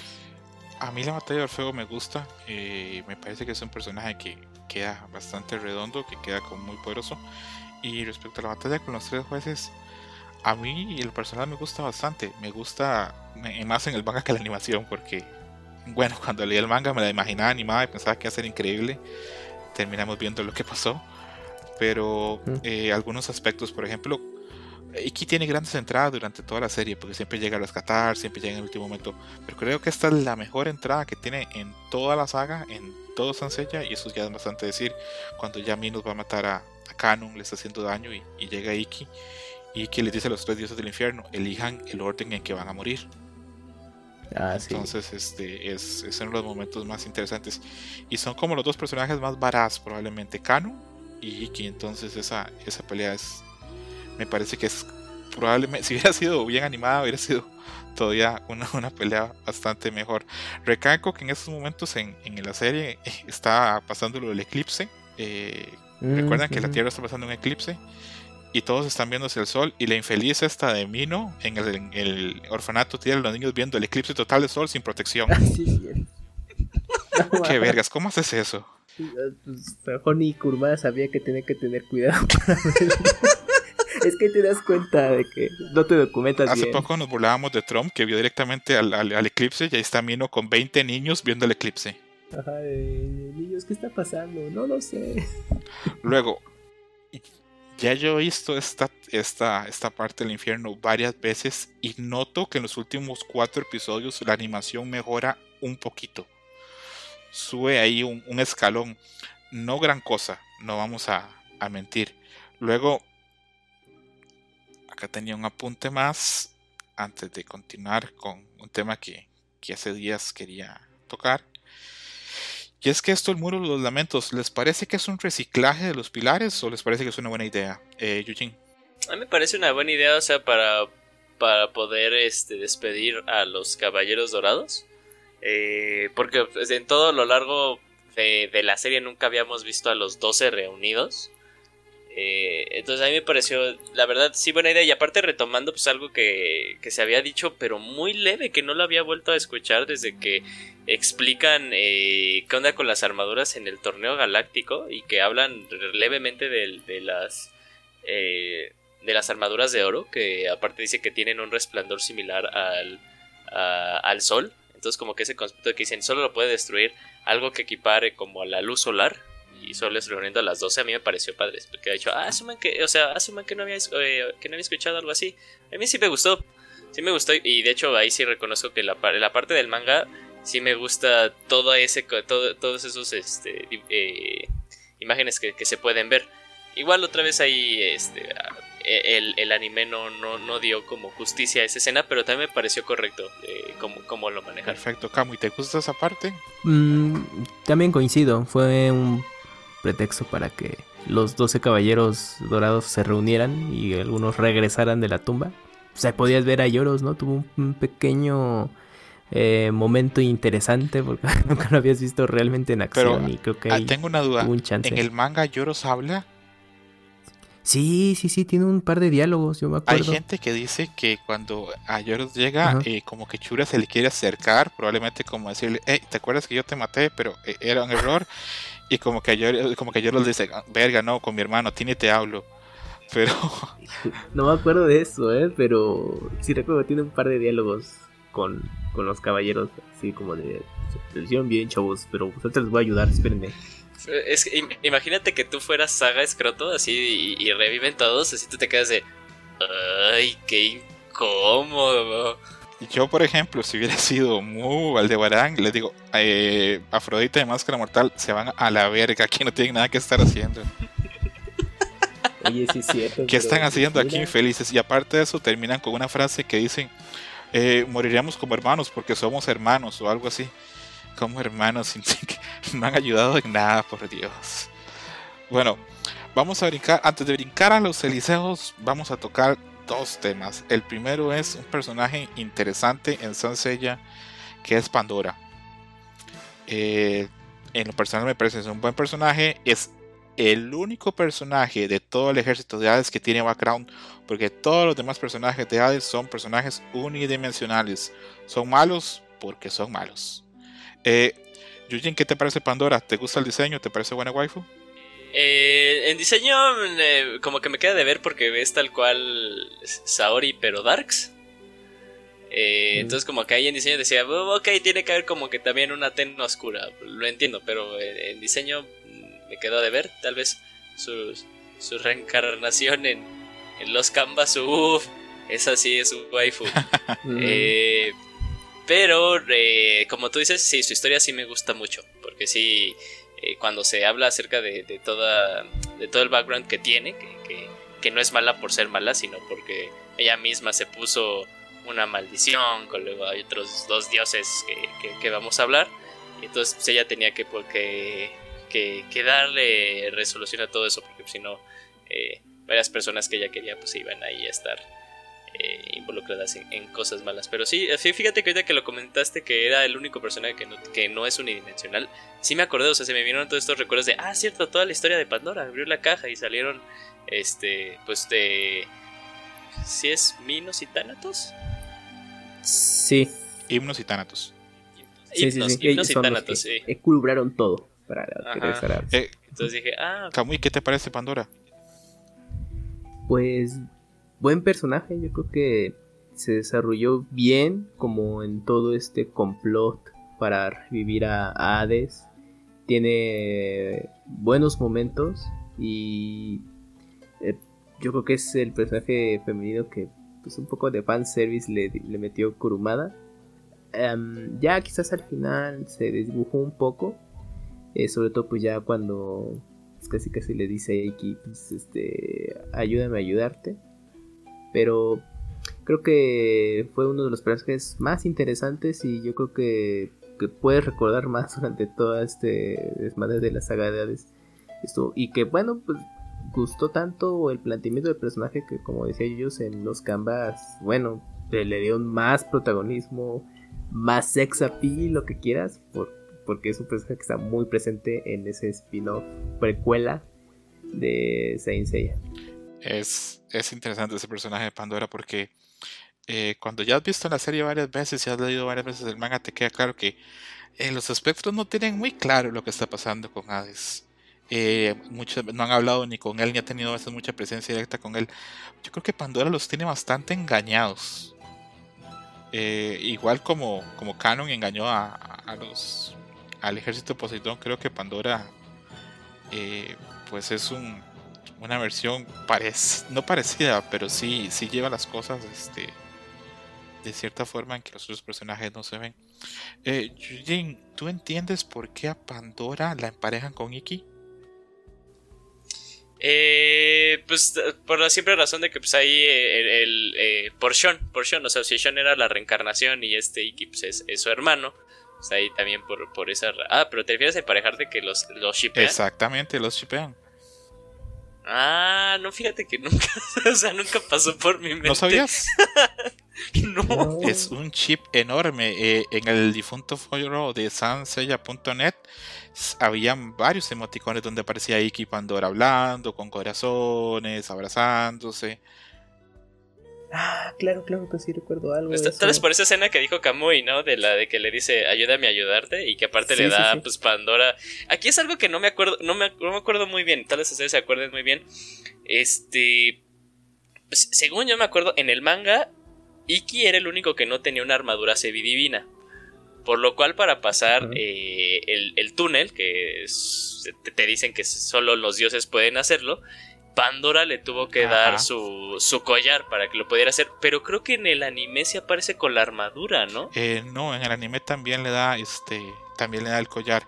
En esa parte Pandora abraza ligeramente a Iki y creo que por ahí los fans tomaron la idea de, de chipearlos. De, de ponerlo así. Camu, ¿tú, sí lo has visto? ¿Has visto fan art? ¿Has visto que la gente comenta eso? Sí, sí recuerdo, fíjate, de, de que pues los emparejan a los personajes. Y ahorita estaba haciendo memoria que quizás también pudieron haber tomado ese, esa referencia con ese flashback en el que tuvo Iki la aparición de Pandora.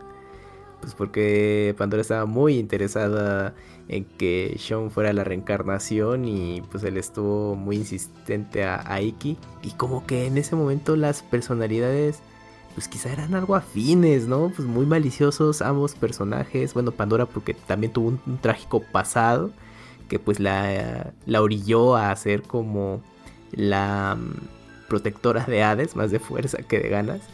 Eh, pero tenían como esa similitud un poco en el carácter, ¿no? De que eh, debido a sus pasados tormentosos, tuvieron un carácter muy duro ambos personajes, ¿no?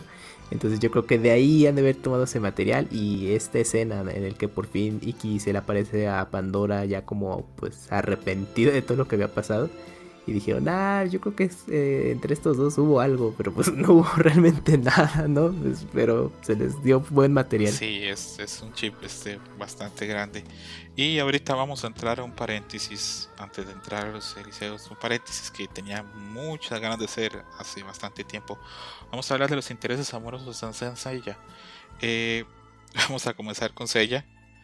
Eh, Seiya tiene, podríamos decir, tres tiene a Mino, que es este, la muchacha del orfanato. Tiene a Shaina, que se sabe a leguas que está enamorada de él. Y pregunta para Yujin y luego para Kamui: ¿hay algo entre ella y Atena? Ay, es bien difícil poder decir si sí o si no. O sea, si es simple devoción eh, religiosa. O, porque ella dice que tiene un trabajo que hacer pero es que a veces sí te lo dejan así como que sí está súper claro el, el, eh, interés. Pero no, no, no, no sé. Eh, tal vez como que mi yo, de, mi, yo niño de, de 8 años, que siempre quiere decir que no. Y el yo de ahora es así de, pues sí, no, es más claro que el agua. Es que yo creo que que esa, esa historia, digamos, se, como que la dieron tintes en el anime. Porque en el manga eh, creo que es como más escueto este asunto.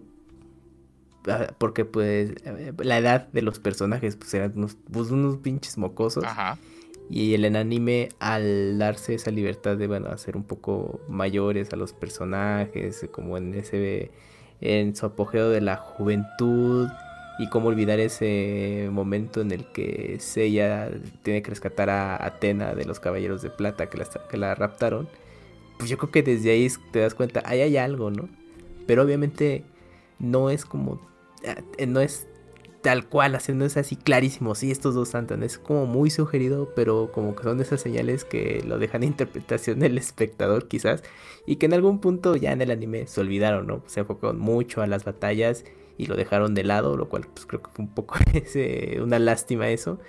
Pero justo el hecho de que Seiya se preocupa demasiado por Saori, eh, independientemente de que sea una diosa, yo creo que pues, yo siempre lo creí de que Seiya tenía un interés romántico con, con, con Saori. Sí, aparte, pobre Seiya no es de piedra. Exacto, pues sí. Semejante mujerón. Eh, esto es, e, es, interesante porque cuando yo vi la serie muy niño no le presté atención a eso. La segunda vez que la vi, la vi con muchos años de diferencia y la vi con una amiga y mi amiga me decía que como no se daba cuenta o como no me daba cuenta yo cuando era niño que hay episodios o momentos donde hay tensión amorosa sexual entre ella y Saori, pero pues uno niño no se da cuenta, entonces yo en lo personal creo que sí, sí pasan cosas ahí. Eh, le voy a tirar la primera pedra a Yujin. Yujin, eh, si tuvieras que escoger entre Mino, China o Atena, ¿a cuál? China, es, muy sencillo. Pues, eh, o sea, China recibió una flecha por Sella y de Sagitario, entonces pues ya, no necesitas nada más.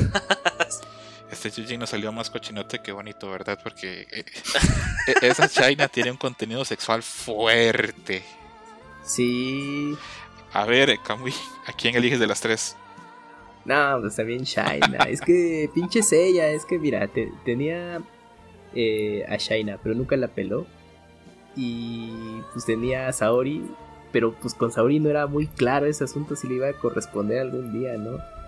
Entonces, este, si fue, date cuenta, pinche Seiya, ahí tienes a, a, Shaina, fuiste el único hombre que pudo verle el rostro y, y nunca aprovechaste esa oportunidad, pero bueno, ni hablar. Eh, eh, oye, ¿en el, en el manga cuántos años tiene Shaina? Debe tener un par de años más que Seiya. Porque yo, entiendo que cuando Seiya llega al santuario a entrenar, pues yo quiero creer que Shaina y Marin tienen la misma edad, ¿no? Entonces, eh, pues Marin jamás la viste como ya años después, pues más crecida, siempre la viste igual. Entonces sí ha de haber como un, gap ahí enorme en, sus edades. Creo que probablemente Marin debe ser mayor que Shaina, por lo menos unos dos o tres años. Pero estamos suponiendo. Eh, eh, Camu, ¿estás buscando el dato en internet o...? Justo en eso, es que no Perfecto. Ah, mira, ahí está. Eh, Shaina de Ofiuco tiene 16 años. Ah, muy bien. Ah, no seas mamón. no, pues. Chiseria. sí, creo que está claro, por lo menos la elección de, nosotros. Yo, pues, por, con cualquiera de las tres, pero voy a decir que con Atena por para cambiar un poquito, pero también Shaina me parece una gran opción. Eh, el otro, el único interés amoroso que tiene Sean durante la serie es este eh, Jun de Camaleón. Eh, me mm, parece que es un, es un buen interés, va bastante bien con él. Hay gente que lo chipea con Afrodita, pero no, no vamos a apoyar esa teoría por hoy. Eh, Shiru solo tiene una pretendiente que es este Shunrei. Eh, voy con una pregunta que estas cosas que a mí se me ocurren a veces cuando estoy programando o oyendo música que digo, estas son de esas estupideces que se las tengo que decir a alguien a ver si me reafirman. ¿Ustedes creen que hubiera sido interesante que entre Shiru, Shunrei y Oko hubiera un triángulo amoroso? ah, yo también me gusta imaginarme lo que, que, sí, que sí pudo haber habido. Porque sí te deja claro que Shunrei estuvo ahí desde siempre, ¿no? Desde que siempre llegó a. Eh, desde siempre que llegó Shiro. O sea, ya, ya estaba con el gran maestro desde antes. Eh, y ya luego, pues te dejan claro de que Oko, pues era. Eh, también un, un, co-estudiante de, de, Shiro. Entonces, si, si hubiera estado ahí. Bueno, le hubiera, metido más sabor. Le hubiera metido más sabor. Kamui, ¿qué piensas? No, yo creo que. Pues sí, pues es que siempre estuvo Shunrei pendiente de Shiryu, ¿no? siempre fue su interés de muy niños. Y yo creo que no. De ahí no iba a pasar. Ahorita estaba recordando. Igual estoy diciendo un dato muy equivocado. Pero creo que en el manga de Saint Seiya. Los Canvas Gaiden de, de Doko. Te hacen mención de más o menos cómo llega Shunrei, bueno, cómo se hace cargo de ella, pero no estoy muy seguro. ¿eh? Pero que sí tocan un poquito esa historia. Eh, Yujin, ¿a, ti te pareció que, que Oko tenía alguna relación con Doko pensando acerca de esa figura de tigre que tenían en la espalda los dos? Es que aquí lo que... Eh, es que es como un sí y un no. Un no porque yo creo que todavía ni siquiera este eh, se tenía la idea de que iba a pasar con el, con el viejo maestro, de que pues también iba a ser referencia al tigre y todas esas cosas, sino yo lo vi como algo natural de, darle la dualidad eh, del dragón en, en, eh, corrientes filosóficas orientales y, chinas, obviamente también chinas. la contraparte natural del dragón siempre resulta ser un tigre y hasta donde yo quiero, yo, yo, yo me quedo, según Yoko, es creación original del anime. Entonces, este, pues, no, no, no creo, yo, más bien yo creo que se, se basó después este Kurumada en, en, eso de, ah, mira, sí es cierto, en, poderle darle vida y forma a Doko propiamente. Entonces yo creo que al inicio no había como nada que ver. ¿Coincides? Sí, también. Yo creo que pues, al ser un personaje original para el anime, pues no le iban a dar como demasiada historia y yo creo que no, no iba a llegar más allá de eso. Ahorita estaba revisando eh, imágenes del personaje y hay fanarts con la armadura de dragón y hasta con la armadura de Libra. ¿De qué hubiera pasado si él se hubiera convertido en el caballero de dragón? Hay unos what if interesantísimos siempre con Sansella. Por ahí hay un montón de arte de Cassius con la armadura de Pegaso. Sí, siempre es interesante también de, de Isaac con la armadura de, de, Disney. Siempre, siempre es interesante ver esas posibilidades. Eh, yo cuando mencioné la posibilidad de que entre Oku y Shunrei y Shiru hubiera un triángulo amoroso, es que no sé si recuerdan, pero eh, cuando llega Oku, Shunrei tiene un accidente cuando se está bañando desnuda y la arrastran unas corrientes y el que la salva es Oku. Ah, sí. Y Oku la rescata de una forma muy varonil pero muy caballerosa, la envuelve en su camisa y no toma provecho. Entonces me parecía personaje interesante. Pero vamos a brincar ya, vamos a dejar a, Shiru. Brinquemos a Iki, que Iki tiene dos intereses amorosos. Hablamos de Pandora, aunque ese está bastante jalado del pelo. Pero tenemos uno claro, que es Esmeralda. Eh, ¿A ustedes les parecía que la relación entre Esmeralda y Iki estaba bien? ¿O les parece que es nada más el punto para que Iki se vuelva un guerrero despiadado?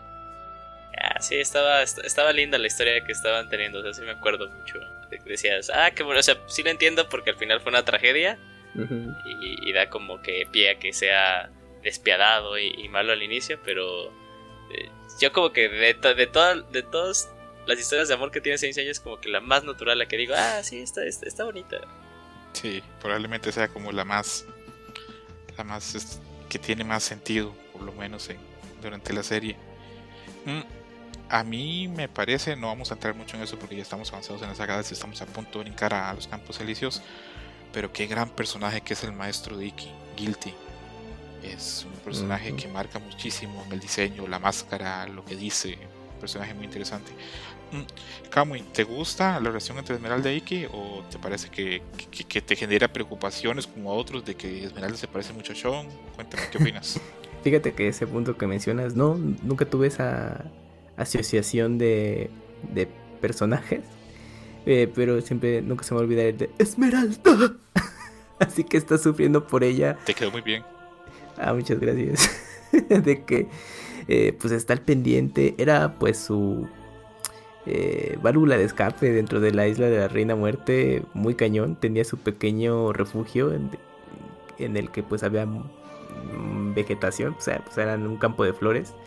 Y pues era de esos momentos que podía tener paz y ¿no? Acompañada de, Esmeralda. Y creo que fue un buen personaje y pues el detonante para que se volviera el, el, villano que fue en un principio y ya posiblemente eh, ser compañero de batallas de Seiya y compañía. Dejo de último a Yoga porque Yoga solo tiene interés amoroso del que sabemos es la mamá. Entonces eh, creo que no, no hay mucho más que decir. Eh, Ellis, el personaje no es canónico, es de, una película. Y También Flair. Tampoco es canónico Flair. Interesante, ¿verdad? Sí, pero si Flair es otro interés amoroso interesante de, yoga, que es, lo que vuelve loco a, a Hagen, ¿verdad? Ver esa posibilidad que se la quite. Hacemos el salto ya a los campos elíseos. Eh, antes de entrar eso hay dos peleas interesantes. La primera es una que Shiro pelea contra tres espectros y los logra vencer. Que a mí me pareció que era una pelea interesante, que es la única vez que hace los 100 dragones, me parece. Y está una pelea que tal vez, si hubiera estado bien animada, hubiera sido una gran pelea, que es entre Minos y Yoga. ¿Les gusta esa pelea o les parece que pudo ser mejor? Yo creo que pues pudo haber, haber sido mejor, ¿no? De, ese enfrentamiento. Y, pues ya es que ya era. Pues ya el fin, casi el final era como de ya rápido, hay que. Hay que acabar con esto, ¿no? Y yo creo que pudo haber dado más a final de cuentas. Te entiendo. Eh, ¿Algunas de las dos peleas te gusta, Eugene? ¿La de Shiro contra otros tres este, espectros o la de eh, Yoga contra Minos? Sí, eh, eh, la de la de Shiru es, la que de, la que más me acuerdo, igual por esa misma razón de que es el único momento que vemos que utiliza los 100 dragones. Eh, pero igual, o sea, sí, comparto contigo que tal vez si la de Minos y Yoga hubiera tenido un poquito más, porque también es súper fugaz, ahí te, la bombardean súper rápido. yo creo que también hubiera dado ahí algo, que, algo de qué hablar, porque también como que ponía ya de nuevo otro de bronce siendo capaz de, este, de, de poderle hacer frente solo a uno de los, de, los jueces. Entonces era como lo súper interesante, que pues, al final eh, e, explota, ¿no? Minos, porque pues, explota. Explota porque avanza en ese... Bueno, yo no sé mucho de física, pero creo, creo que es un agujero de gusano que va a los campos elíseos y como él no tiene la protección de una diosa, explota. Eh, me queda solo a mí la impresión de que Minos era el, el juez del infierno más fuerte o, o ustedes lo comparten. Sí, yo creo que. Ah, no, es que no se retoma. Sí, yo también. Me, queda, me queda esa idea porque era uno el que tenía la armadura más completa de todos. Y como el. Las habilidades más, más prohibidas de entre los tres. Que aunque la de Ayakos me parecía también muy interesante. Que tenía que ver con tiempo. Eh, sí, la, de Minos era, yo creo que era de las más prohibidas que pudimos ver. Y como que su diseño, ¿no? Porque nunca le veías los ojos, siempre tenía así como los ojos sobre, sobre encima de los ojos hizo como que te así de más de misterio y de que obviamente puede ser más poderoso que los demás. Claro, claro. Sí, un personaje pues, interesante. Hace poco leí que a Kurumada le preguntaron si, si menos hubiera podido vencer a Iki después de la, de la batalla que tuvo. Y Kurumada dice que no, que Iki hubiera podido matar a cualquiera de los tres dioses del infierno. Es, un dato interesante para la trivia, de esos que le gusta tanto acá muy. Eh, cuando ya llegan, cuando llegan ya nuestros caballeros al Elicio, que llegan con estas armaduras no renovadas, pero con alas, eh, se siente que ya la serie va tomando tintes de cerrar. Ustedes, e, esta, esta parte tan complicada de los Elicios, este, ¿les gusta o les queda de ver sus impresiones, Eugene? Ya tal cual hablando de, de, los campos elíseos, sí me quedas mucho a deber. Eh, más que nada porque. de, hecho, de hecho, fue esta escena, una que tal vez tuvimos chance de platicar cuando estábamos hablando del santuario, que era una escena inédita cuando termina lo de la exclamación de Atenas, porque tal cual en el episodio nunca se ve, pero es más bien como una escena que, eh, solo pasaba o solo la podía ver la gente que cuando compraba el DVD de esas cosas y obviamente pues se subía a internet de que ella tiene como una una visión en la que se ve el tirado con la armadura ya divina propiamente de Pegaso y se ve la, herida que, que hay este algo se lo da pues ya sabemos que, que, se lo dio pero ahí se ve eh, como que ese flash flash forward te quedas de wow no más eso va a estar padre y pues ya también ya habíamos visto, bueno, yo, yo ya había visto previamente el, Take Gen antes de llegar a esa parte. Y, yo sí quería ver como que animado y a, todo, a todo color. Pues esa super escena super rápida en la que se ve como ella recibe pues, la herida al corazón por parte de la espada de, de, Hades, que, se había visto en, la apertura, pero ya propiamente eh, pues, animada y toda la cosa. Y pues obviamente son seis episodios los que tenemos y yo creo que podemos estar de acuerdo todos que son súper rápidos todo lo que pasa en ese tiempo. Eh, pero sí, o sea, ah, pese a que me late más que la parte del infierno, yo creo que porque son menos episodios los que tengo que soportar. Mm, sí, es muy corto. eh, está mejor. No, no, ya terminé. Pero yo creo que tiene bueno, un punto bien importante en toda la historia de, de ya esta última parte de de es la aparición de Seika, en el que ya por fin te revelan que onda con la hermana de Seiya. Y pues es cuando lo convencionamos, ¿no? Ya eh, hace un ratote en el programa de que pues no, no resultó ser Marín como muchos pensaban y que quizás Kurumada dijo, les voy a dar este giro nada más para que no caiga en lo obvio. Y, resulta que la hermana de Seiya sí es otro personaje aparte. Eh, mm, aparece que Marín la encontró, no me, acuerdo si mencionó dónde, pero pues ahí andaba, pero pues con la mente en blanco y fue un detonante para la casi la batalla final que tuvo Seiya contra, ay, no me acuerdo de este caballero. Himnos o Thanos. Y, eh, era Thanos, ¿no? Con quien, porque es el que ataca a distancia a Seika para para dañar a, a de que perdiera su ser más querido. Sí. Y de hecho, ahí los caballeros de bronce que se quedaron, eh, junto con Marin, eh, Shaina e incluso este Kiki, pues están ahí haciéndole un campo de fuerza para evitar que, que fuera dañada, ¿no? Y dices, bueno, pues ahí le dieron un, un momento este estelar a estos caballeros que ya en algún momento quedaron súper olvidados pero sí, ahí aparece la hermana y no tuvo más que ese momento y, pues quizás en algún momento recupera la memoria, pero es como de chingar y tanto desmadre y no se acuerda de ella. Qué Deus Ex Máquina más horrible que es Seika, porque ni siquiera tiene diálogos. Sí, no, no, no habla, nada más está ahí rezando siempre. Es un adorno ahí y Marín dice, la encontré, tenía sin memoria, sin... Ajá.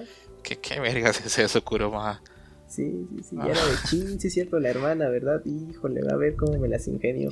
Esta última parte de los campos elíseos se nota que en tanto en el, si en el manga Kurumada lo hizo con mucha premura para cerrar, en el anime pues ni comparar, se nota que iban de carrera. Eh, hablemos de los dos personajes principales que encontramos ahí, este, a priori, que son himnos titanos, que son el dios del sueño y el dios de la muerte. Muy sabia la mitología, ¿verdad? De poner que fueran gemelos, porque la muerte y el cielo, perdón, la muerte y el sueño tienen tanto en común. De ahí ese famosísimo meme de si dormir es rico, imagínate estar muerto.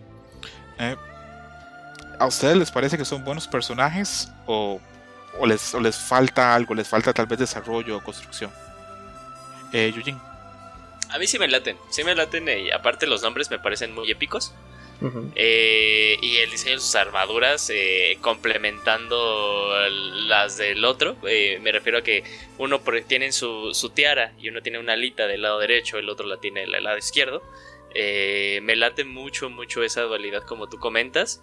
Eh, y también, al, es que sí, ¿a poco la habíamos quedado con que en batalla Sella? Mira, esas son unas de las cosas súper chavas de, de, O sea, ni siquiera nos acordamos a ver, es que Sella contra Hipnos. Según sí, es Hipnos. El cabello okay. gris. Okay. Ah, no, Hipnos es el del cabello dorado. Entonces se enfrenta eh, contra Thanatos. Tiene contra cabello Thanatos. Thanatos. Sí, se enfrenta, se enfrenta contra Thanatos. Y de que uno ya le destruye lo que le sobraba de armadura semidivina, ya luego a todos los demás también los agarra y los arrastra, ya luego que llegan las, las armaduras de oro. Eh, uh -huh. Entonces también eso está súper padre porque ya por fin podemos ver a alguien más que no sea Seiya, Shiru e Yoga portando una dorada. Y eso está padre, y yo creo que ahí como que todos los que no sabían decían, no manches, este Iki es Leo, qué cagado. Uh -huh. eh,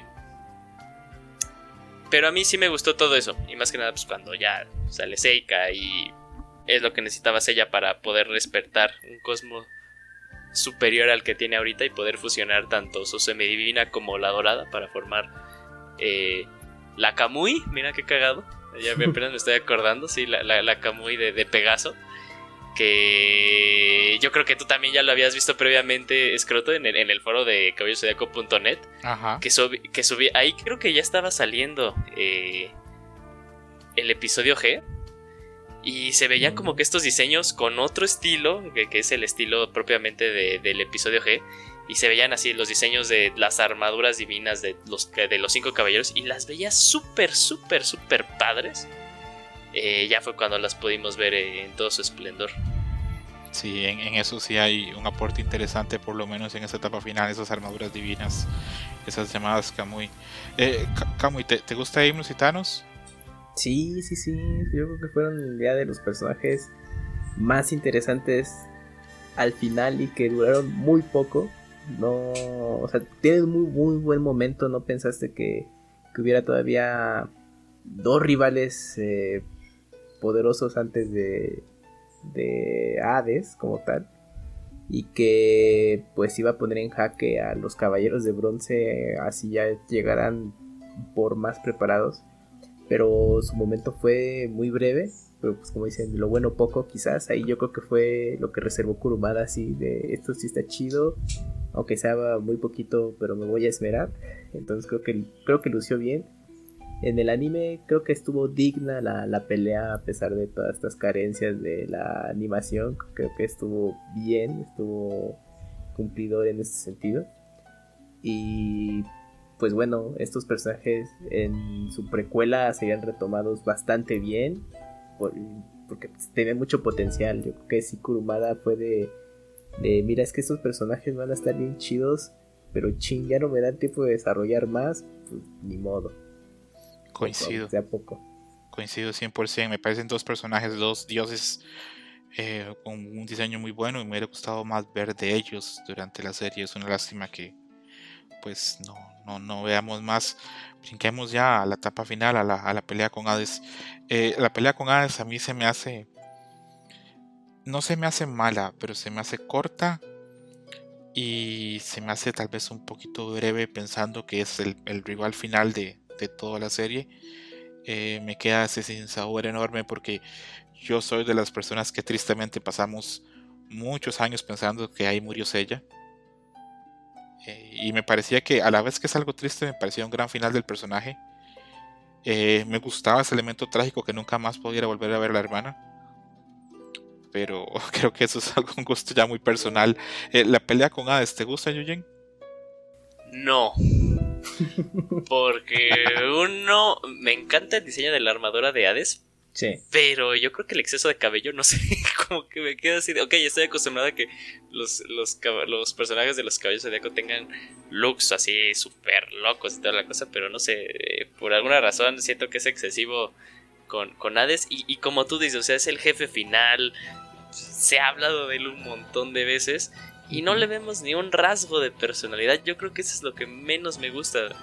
Y aparte tiene casi nulos eh, eh, diálogos, que eso es como que otra cosa para, decir que no me, no me gusta. Y ahí sí, como que hubo una oportunidad, tal vez si se hubiera alargado, bueno, pues ya es como que en, otro universo donde todo había salido bien. Eh, pero sí, o sea, me hubiera gustado a mí más que cuando ya ella lo empieza a atacar y reconoce como que ese cosmo ya lo había visto previamente en otra persona, eso es como que lo que más... cuando yo lo vi dije, wow, no mames, ¿qué va a pasar después? ¿Qué va a pasar después? Y obviamente ya se sabría muchos, muchos, pero muchos años después lo que en realidad pasó. Pero sí, que quedó de ver. Todo, bueno, o sea, lo que quedó de ver fue un poquito de personalidad y que, que pasara pues, algo, algo más. O sea, había, ya habíamos estado acostumbrados a, previamente a Poseidón. O sea, Julián solo pues, había tenido una personalidad siempre se había super calcado y toda la cosa. Y, y como que con Hades sí fue de ah, ya aquí ya está, ya, pero que, pase lo que tenga que pasar. sí, es una, una pequeña, una pequeña gran decepción ver que, que eh, no vemos mucho la personalidad de Hades ni sus pensamientos, simplemente parece, hola, soy el malo y ya. No, no, hay mucho Por eso mismo como que no me gusta el diseño, o sea, porque sale y se ve todo hermoso y así como que ni imponente, como que con una cara bien tranquila así de, hola, ya vine a que me maten.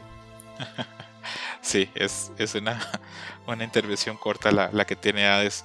Eh, Kamui, a ver, antes de darte la, la, palabra, solo quiero preguntarle a Yujin, a que ya, tengo claro que Yujin no pensó que ella moría porque él ya había visto el Overture y ya tenía claro que, que por ahí, por ahí, por ahí andaba. Pero si lo hubieses leído o si hubieras visto el anime sin saber qué pasaba, ¿tú también hubieras creído que ella moría o creías que hubiera sobrevivido a eso que pasó? Sí, sí me hubiera ah, quedado. Sí, aparte por la imagen, fin eh, la, imagen final, o sea, ella con los ojos totalmente cerrados, o sea, Atena ya así súper devastada, sí, diciéndote, dando a entender de que pues ella había, había muerto, sí me hubiera quedado de, wow, no manches, se murió el, el, personaje. que bueno, o sea, si nos vamos ahorita a la historia tal cual está hoy en día, está más muerto que nunca es ella. sí. Sí. Pero que, es que chistoso, ¿no? Sí. Kamui, ¿te, ¿te, gusta la pelea con Hades? ¿Te gusta el diseño de Hades? Y por último, eh, ¿te pasó lo que me pasó a mí? ¿Que pensaste que ella moría ahí? ¿O tú se tenías claro que continuaba? El diseño de la armadura de Hades está increíble. O sea, creo que se guardó muy bien esa armadura imponente. Eh, la batalla pues por lo mismo de que se guardó tanto, eh, se habló demasiado del personaje que pues esperabas ese momento épico y, y pues quizá ya estaba algo diluido el asunto. Eh, creo que el mejor momento fue ya por fin ver a Atena con la famosa armadura de Atena. Eh, pues ya entrar en acción. Yo creo que, yo creo que eso fue lo que nunca visualizabas, ¿no? Que Saori entrara a los madrazos. Lástima que fue ya casi pues, ya la regla final, ¿no? Así un capítulo y vas a ver pelear a Atena. sí. Y, no más. y pues de que se ella muriese. Eh, pues, no, bueno, yo sí no, no había llegado tan lejos como para enterarme del final hasta que ya leyendo el manga sí me quedé de verga, o sea, Urumada mató al protagonista Y pues era un final a final cuentas eh, pues amargo, ¿no? O sea, pues lograron salir de esta batalla muy difícil que duró bastante. Yo creo que fue en, cuestión de, de historia duró más que todo lo anterior. Eh, y pues que terminara de esa manera pues em, triste, ¿no? Porque pues sabes que el personaje principal no, no podía salvarse esta vez, regresar para poder ver a su hermana y descansar de tanta madriza que tuvo, porque si se dan cuenta, después de la batalla de Poseidón, eh, como que al día siguiente empezó lo de Hades, ¿eh? O sea, no tuvieron ni un creo que tuvieron un día de descanso nada más los pobres caballeros. Sí, esa, esa vida de ser, caballero no, no parece que sea una vida fácil. Eh, para mí, este hubiera sido un gran momento para que, obviamente después ha venido mucho material y alguno muy bueno, pero este hubiera sido un gran momento para que se acabara Sansella. Eh, hubiera dejado un sabor bueno, hubiera quedado esa imagen de Sella que realmente era un santo porque muere salvando al mundo, pero pues cuestión de impresiones. Sabemos que Kurumada tenía presiones para, para cerrar ahí ya la historia y que acabase más. Eh, vamos a hacer el, salto ya a la última sección de, de este especial que es la famosa película de Overture, que es una película muy divisiva. Hay gente que la valora mucho, hay gente que no. Eh, hay muchas versiones acerca de cómo fue que se, produjo la película, acerca de si Kurumada hizo un script y la gente que le dirigió tenía otros scripts y todavía aparte de eso metió mano. Eh, casi siempre cuando algo, cuando algo sale bien, este, pues todo el mundo levanta la mano para decir que, son responsables de eso, pero cuando las cosas salen mal cuesta encontrar el padre de la criatura, ¿verdad? Eh, en esto pues hay muchos dedos apuntándose de, quién fue que, que, se aprovechó la oportunidad porque esta película tenía más recursos y es una oportunidad perdida, o por lo menos así lo percibo yo. Eugene, ¿cómo lo ves tú? Totalmente, sí, y aparte yo creo que podemos estar de acuerdo eh, todos nosotros de que eh, en cuanto a calidad es lo mejor que se ha visto Saint Seiya eh, hasta, hasta ahora. Los Canvas es una bestia totalmente diferente y esa pues, no debería ser como comparada con las demás. Pero hoy en día ves la película y se ve una calidad así tremenda. Y sí, se ven ahí algunos algunas cosas de historia que podrían haber sido muy interesantes y deja con un cliffhanger tremendo la película, tremendo, tremendo. Eh, pero sí, o sea, ahí estoy de acuerdo contigo, nadie se quiere nadie se quiere adjudicar la, la verdadera la verdadera culpa, pero yo sí creo que una de las más grandes sí fue que en realidad se tenía el plan pero no se tenía una historia concreta. Y ahí sí, tal cual. Eh, y, ahí sí estaba 100% involucrado Kurumada. Pues, Kurumada quería, pues también, como continuar un poquito esta historia.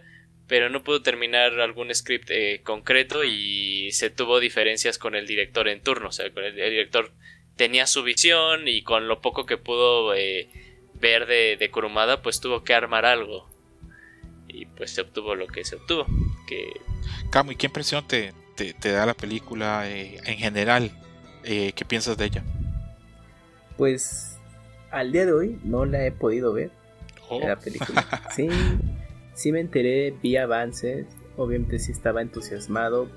Ya con el tiempo empecé a documentarme de, como de qué iba el proyecto. Eh, lucía bastante interesante y sobre todo que a pesar de que la saga de terminó con varios tumbos en cuestión de su serie, su versión en anime.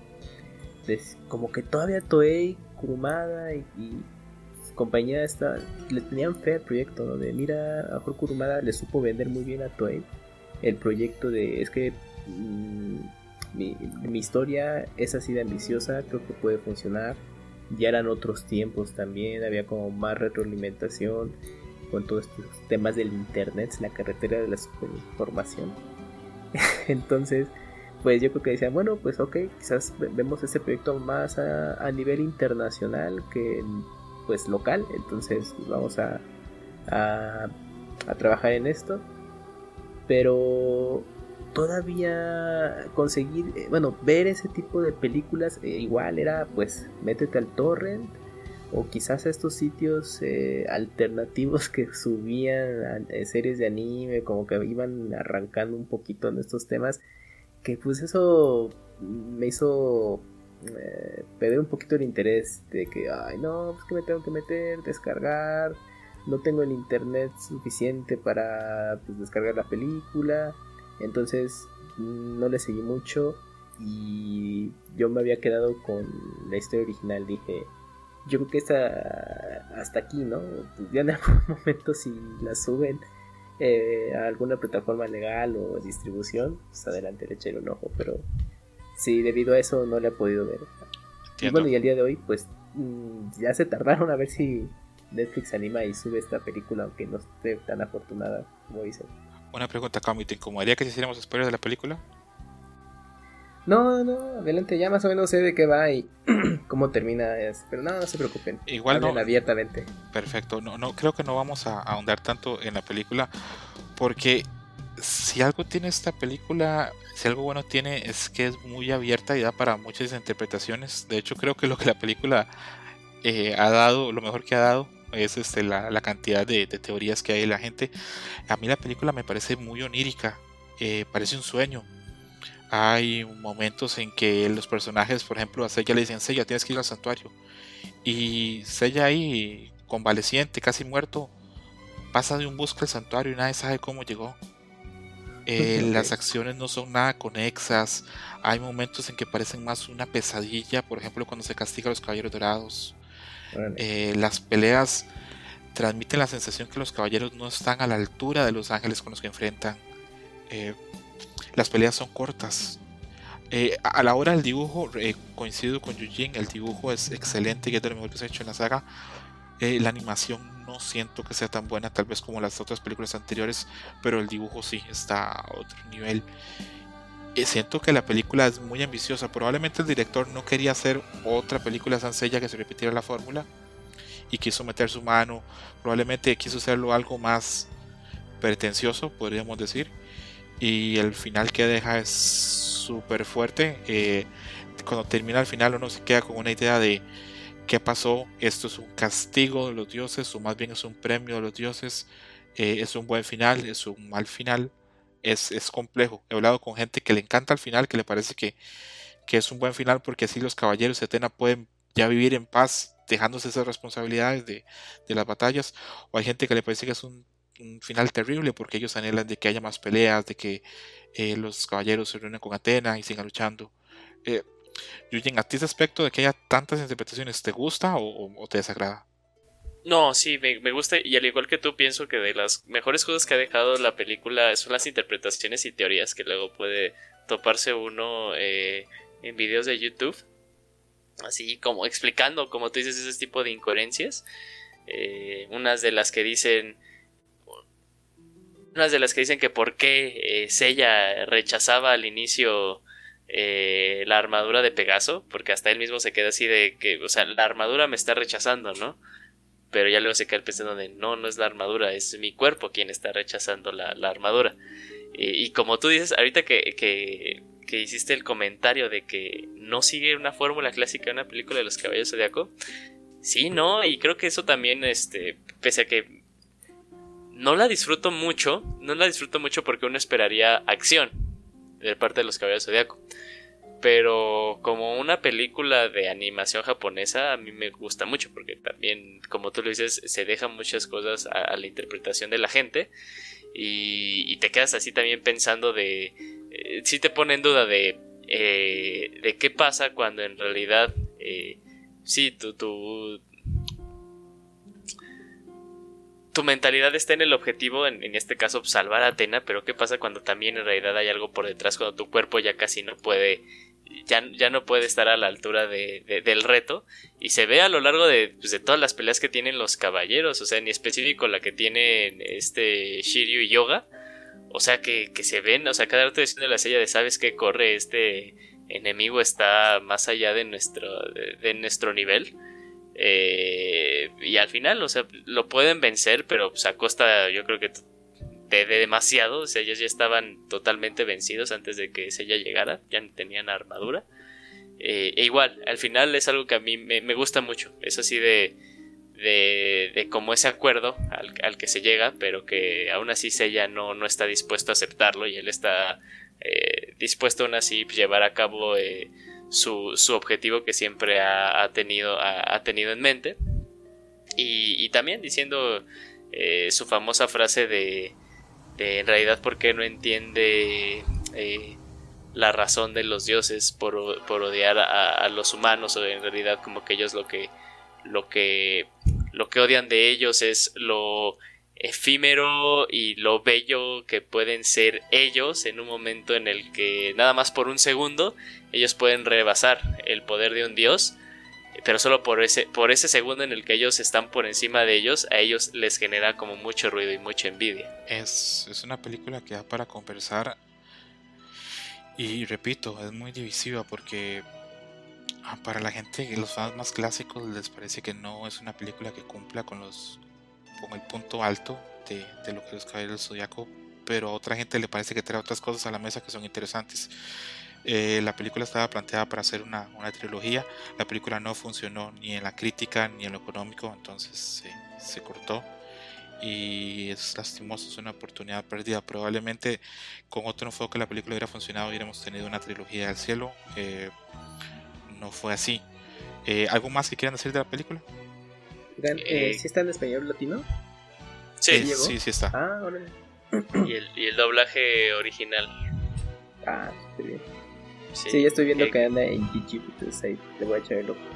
de las cosas más padres, no sé, tú Escroto, eh, a mí se me queda muy, muy marcado la escena en la que Sella despierta del coma. Como que toda esa escena me gusta a mí mucho, porque por alguna razón disfruto un montón ver a eh, el, diseño en el que ponen a Sella en la silla de o sea, no es que disfrute ver a una persona sufriendo, pero se ve que está en un estado vegetativo tremendo y es algo que me gusta mucho de los caballeros zodiacos, o sea, el aspecto que solo poner algo en los ojos significa mucho y en este caso no tenía nada de pupilas.